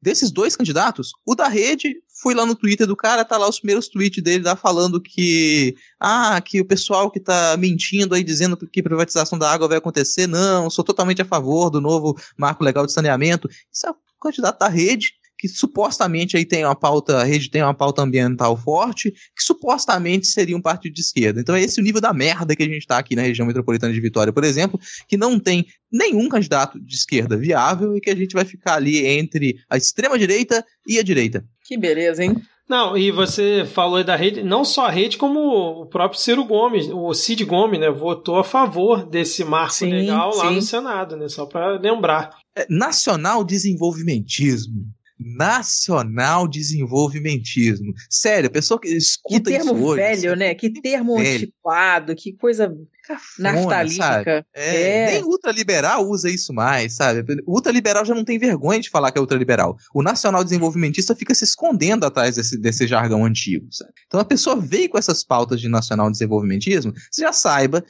não tem diferença nenhuma entre pauta neoliberal. O pessoal simplesmente vai tomar uma outra via para chegar no mesmo fim, que é ferrar com a sua vida caso você seja pobre e trabalhador. É só para constar que o, o que neoliberal usa é cocaína, tá? que fique claro. Aí, mas falando, aí, falando em ciclos viciosos aí, né? Coisas que você não consegue sair, você começa e não consegue sair. Vou puxar o último tópico aqui, mas eu vou jogar pro, pro Vitor comentar um pouco mais sobre isso, porque a gente tem aí uma, um novo filme, né? Como disse a, a Maju Coutinho no, no jornal hoje outro dia, né? Mais um, uma, um capítulo dessa, dessa novela, mais um episódio desse filme, que é Quem será o próximo ministro da Educação? Tan, tan, tan. Cara, essa aí tá difícil, né? Porque agora a gente já tem o, o talvez futuro ex-ministro da Educação, né? Porque depois aí que o Decotelli, o doutor honoris quase é, foi demitido. Melhor trocadilho do mundo. Esse eu vi quase cair na cadeira quando eu li. Puta que pariu. Começaram a cogitar o tal do FEDER, que é o candidato que estavam apostando mais é, antes do Decotelli, que ele é secretário da Educação lá no governo do Paraná. E aí ficou, ele foi lá, teve é, reunião com o Bolsonaro, depois falou que o Bolsonaro tinha realmente feito convite nele nessa reunião. E aí jogaram o nome nas redes e o cara foi massacrado de todos os lados, né? Foi massacrado pelo lado aí da esquerda e pelos lunáticos lá, do, apoiadores aí do, do Bolsonaro, o gabinete do ódio, porque o cara não era alinhado aí com a ideologia que eles queriam é, colocar no governo e Sim, do outro lado teve uma reportagem muito boa do Intercept que mostrava que o, o FEDER ele contratou uma afiliada da TV Record é, lá no, no, Paraná e deixou simplesmente 165 cidades é, sem aula nesse mês de abril da, da quarentena, né, da pandemia. Então esse era o perfil e aí para mim, claramente, o Bolsonaro fez aí é, uma jogada clássica de joga o nome, né, para ser ventilado pela imprensa, ver qual vai ser a reação, e aí o cara tomou porrada de todos os lados, e segundo ele, desistiu justamente por conta disso, né. E aí o que aconteceu? Já estamos, sei lá, o quê? 15, 20 dias sem ministro da Educação, né? Sendo que a gente tem aí o Enem, teoricamente em novembro. A gente tem aí a votação do Fundeb, que vence aí no final do ano, e a gente está sem ministro da, da Educação.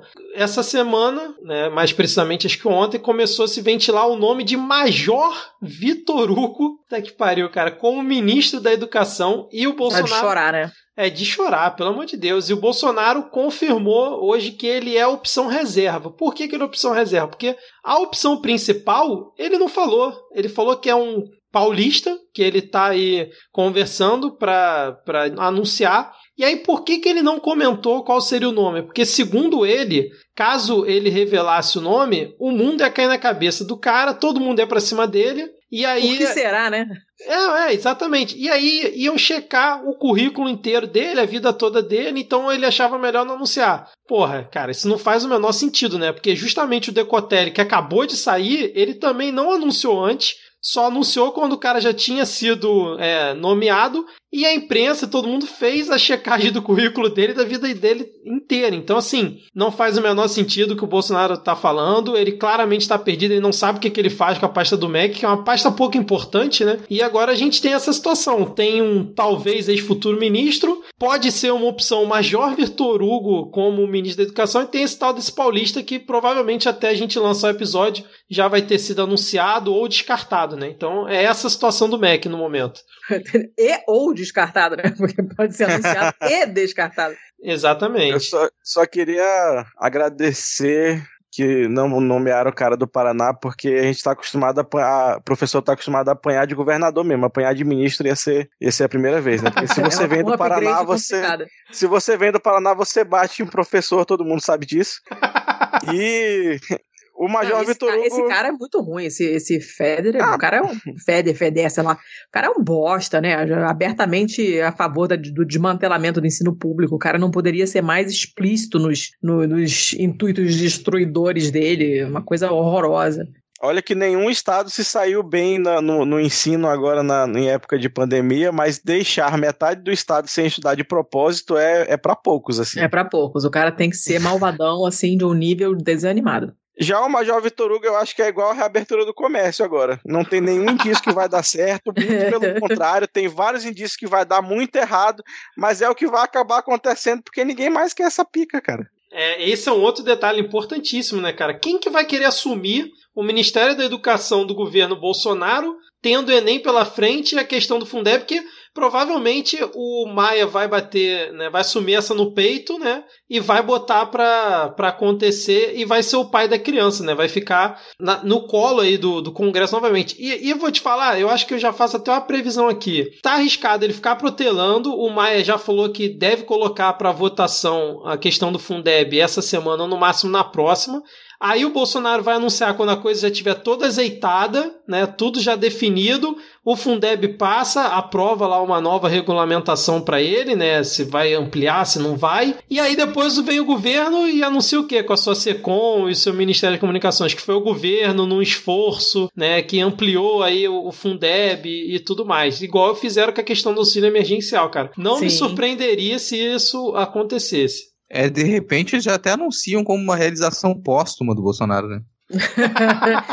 Caraca. Ai, gente, que dureza. A gente tem, a gente fez um episódio também no Pistolando sobre o Fundeb também que ficou bem legal, com o Daniel Cara e a Marina Velar. Ficou muito bom e para o pessoal entender o que, que é essa treta toda do Fundeb, ficou bem explicadinho. Eu recomendo também, ó, tô só no jabá subliminar, vocês estão percebendo. Não, mas, tá mas tá, tá certíssimo. Vale porque, a pena. Porque se o ouvinte quiser realmente um conteúdo, né, que informa e que mostra como é que é a real situação de um determinado assunto, é no Pistolando que você vai encontrar, não, não é no vai Midcast. Ser na Globo, não vai ser não, E nem no Midcast. Não, a gente entrevista, a gente já falei isso aqui da outra vez também. A gente entrevista gente gabaritada porque nós não somos gabaritados. Então a gente não entende nada de porra nenhuma, então a gente tem que chamar quem tem. E essa coisa do, do, do Fundeb, assim, é, é super importante. As pessoas não está sendo nada é, é, publicizado, as pessoas não, não sabem, nunca ouviram falar, não sabem o que, que é, não entendem como funciona, não entendem a relevância. E então a gente faz, fez esse, esse, faz esse esforço né, de tentar informar as pessoas, porque, cara, ninguém está sabendo o que está acontecendo.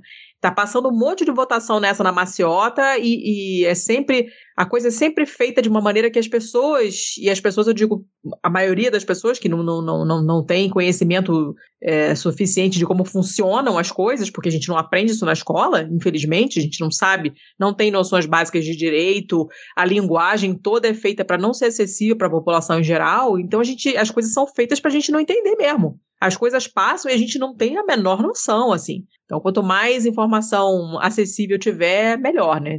Super recomendo irem lá ouvir. Excelente. Rodrigo, você não vai comentar nada sobre esse tópico, cara? Tá me surpreendendo falei, aqui. Cara, eu, eu falei demais já sobre os tópicos anteriores. Palestra, palestrinha.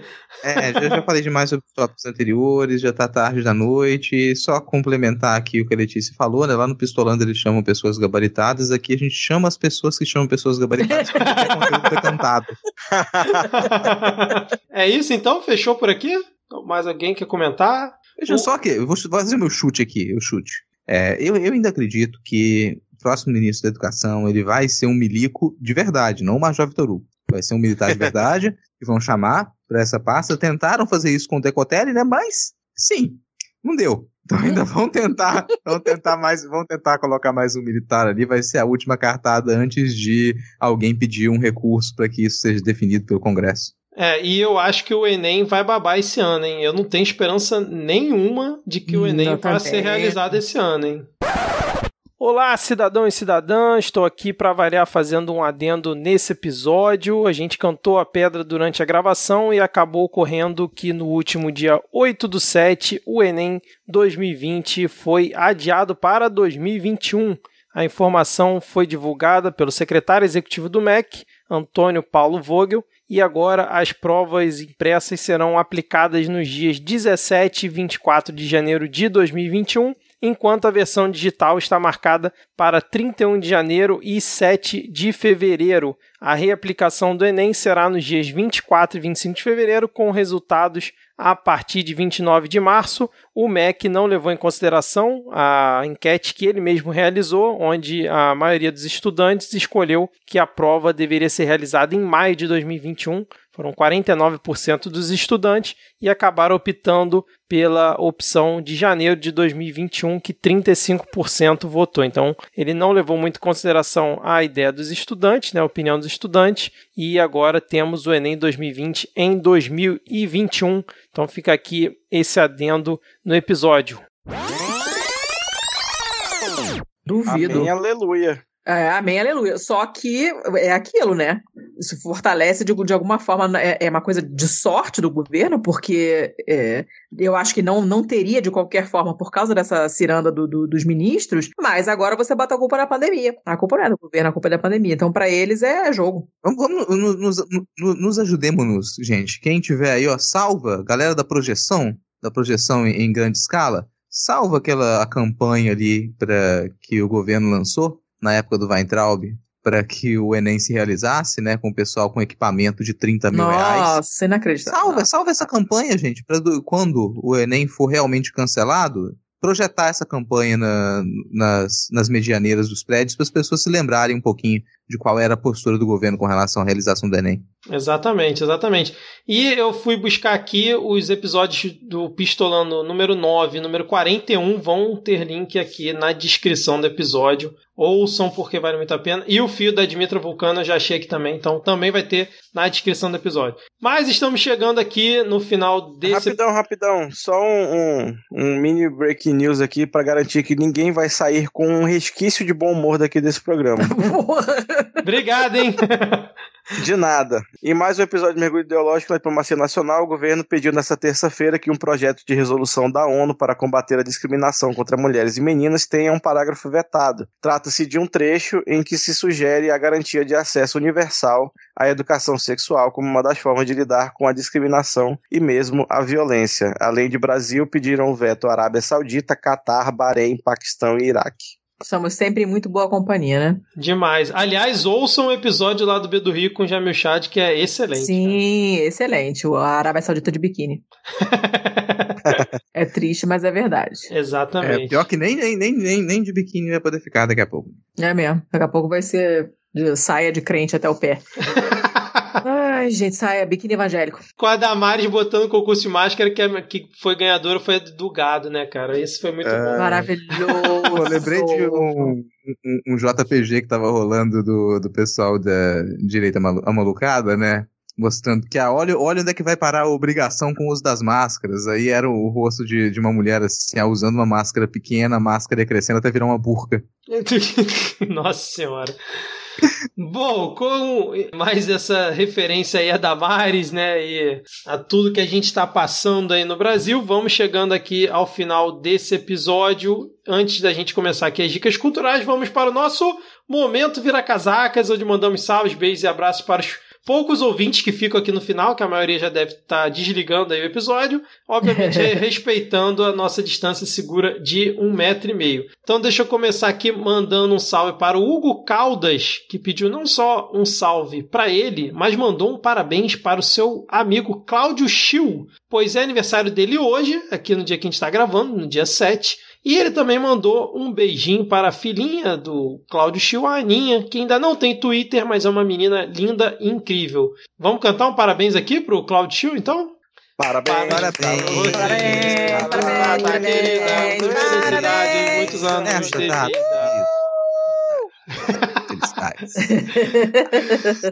E fica também aqui um salve para o sempre presente Jornal ATK e para o Balaio de Gato. Letícia, pode ler os próximos dois nomes aí pra gente, por favor? Leio, leio. Um salve pro Fábio, Fábio Alexandre de Natal, que pediu um salve pra ele, e pra amiga dele, bolsonarista, Rafaela Santos, coitadinha, que segundo ele tá quase se arrependendo, mas ele disse que gado é teimoso. Pô, Rafaela, pelo amor de Deus, cara. Faz isso não.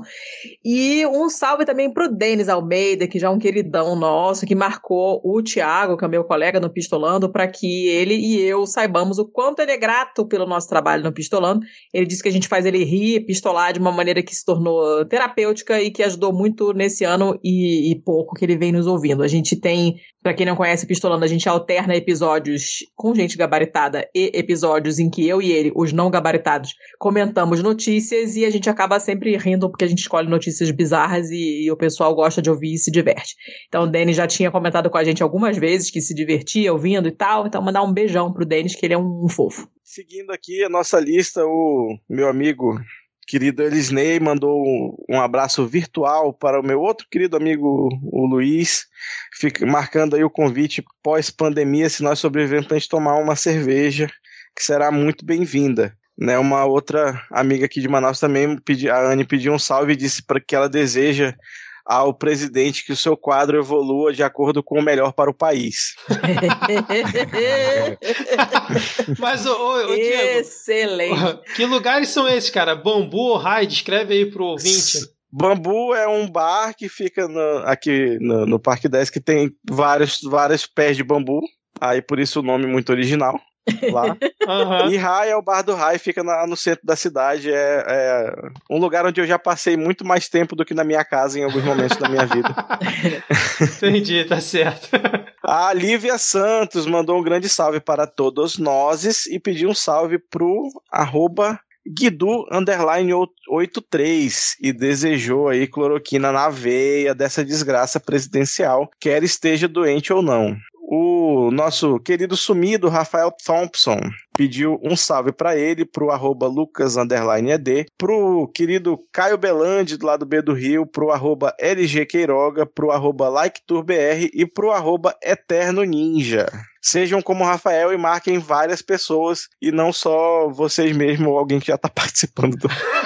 Sei, cara, eu não sei se essa dica é muito boa, não, porque eu tava falando hoje falando aqui. O pessoal vai lá e marca 10 arrobas, aí no, no episódio seguinte não consegue marcar ninguém porque descobre que não tem tanto amigo assim no Twitter.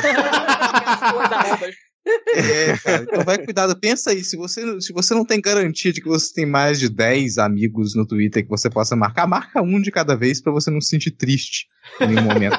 É que eu já passei por isso em corrente. Eu participei de umas duas correntes e quando chegou na terceira não tinha ninguém mais pra marcar. Aí eu cara, eu não vou mais participar daqui, não, isso me deixa mal. Ai, ai. Mas continuando aqui, o Clériston Costa pediu um salve pra ele e pra arroba Lissilva12. E deixou uma recomendação aqui, vão lá no perfil da arroba Lissilva12 para conferir o vídeo que ela fez sobre relacionamento abusivo. E o Bruno Trajano pediu um salve e nos mandou um abração virtual pelo ótimo conteúdo. Não sei qual podcast ele tem ouvido, mas seja lá qual for, continua, tá bom, né, cara? Você tá gostando, tá bom. É, muito qualquer coisa vem aqui ouvir a gente de vez em quando.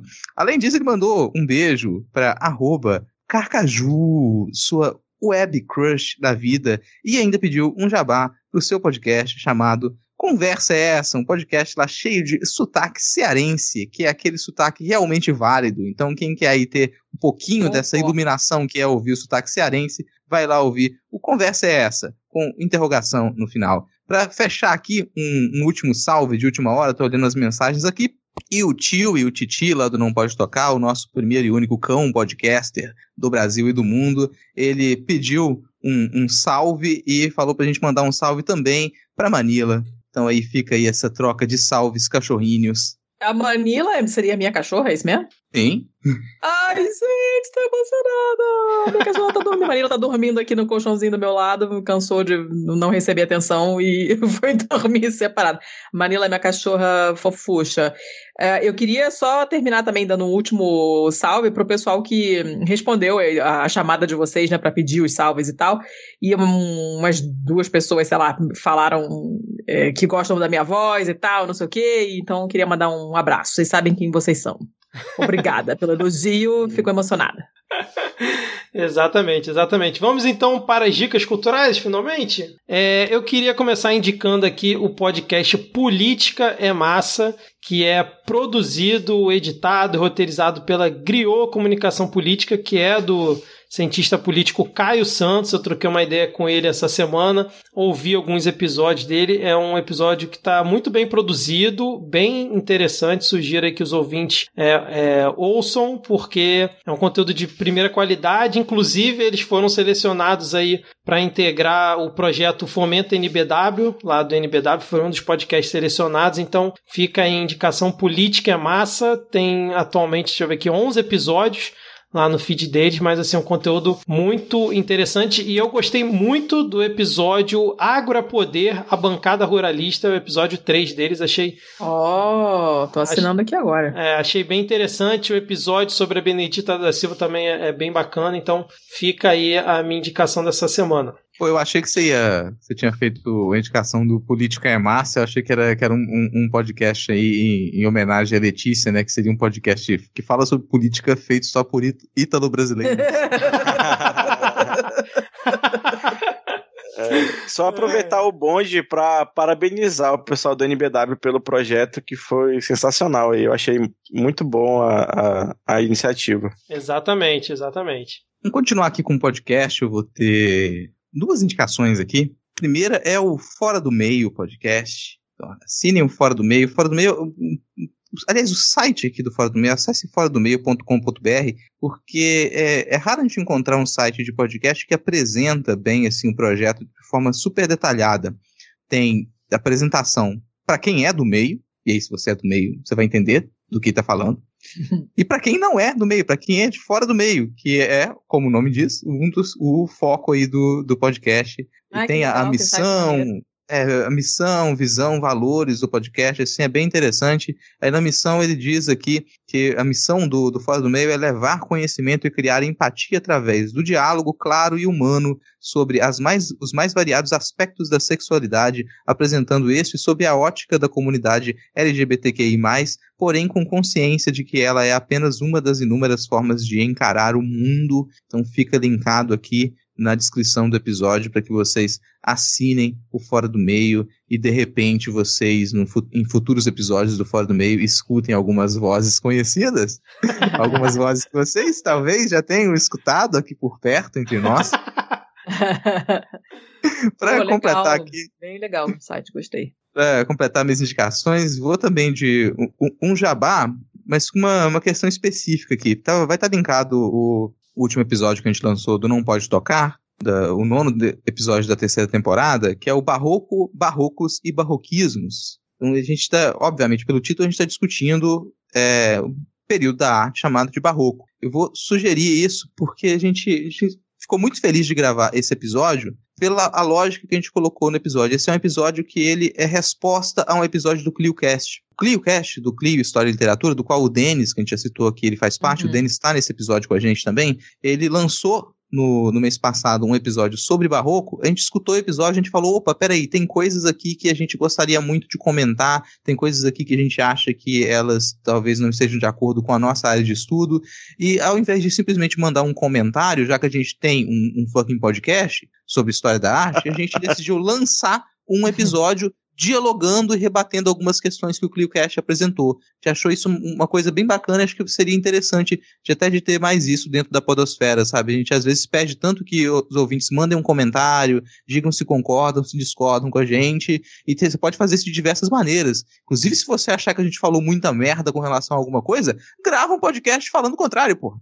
E, chama a gente para participar também, que a gente vai lá e participa e a gente faz esse, esse debate acontecer. Então a gente escuta muito podcast, a gente fica ali ouvindo e de repente não tem aquela ideia de que há uma, uma participação efetiva, de que pode haver um diálogo, mas dá para haver diálogo dentro da podosfera assim, não é só para escutar, é para você vir discutir com a gente nos comentários, é se você tem um projeto, é para chamar para participar, chamar para o debate e a gente conseguir construir conhecimento com discordâncias. Isso é bem interessante, a gente gostou muito de fazer esse episódio, está linkado aqui para quem quiser acessar. De, depois daquela fase de músicas respostas, né? É, principalmente sertanejo, agora temos o podcast resposta, né? Podcast resposta.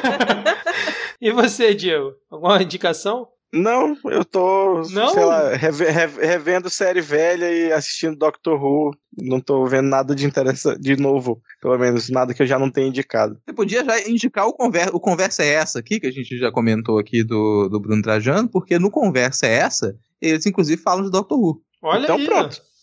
Indico aí o, o, o, Conversa é essa. E eu, só para lembrar aqui também o Clareston, que ele falou que a Liz Silva fez um vídeo, é no Instagram dela, tá? Tem lá o link no o arroba no Twitter, porque eu fui no Twitter atrás do vídeo, não achei, aí descobri que tá no Instagram.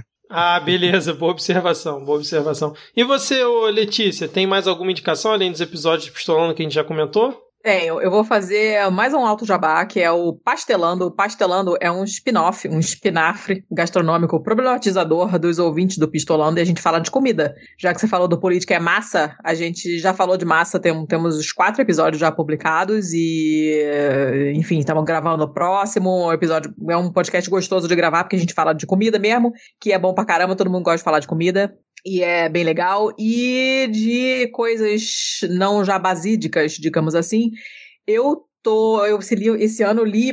Algum, tô tentando ler bastante, assim, porque, né, quarentena, a gente fica meio.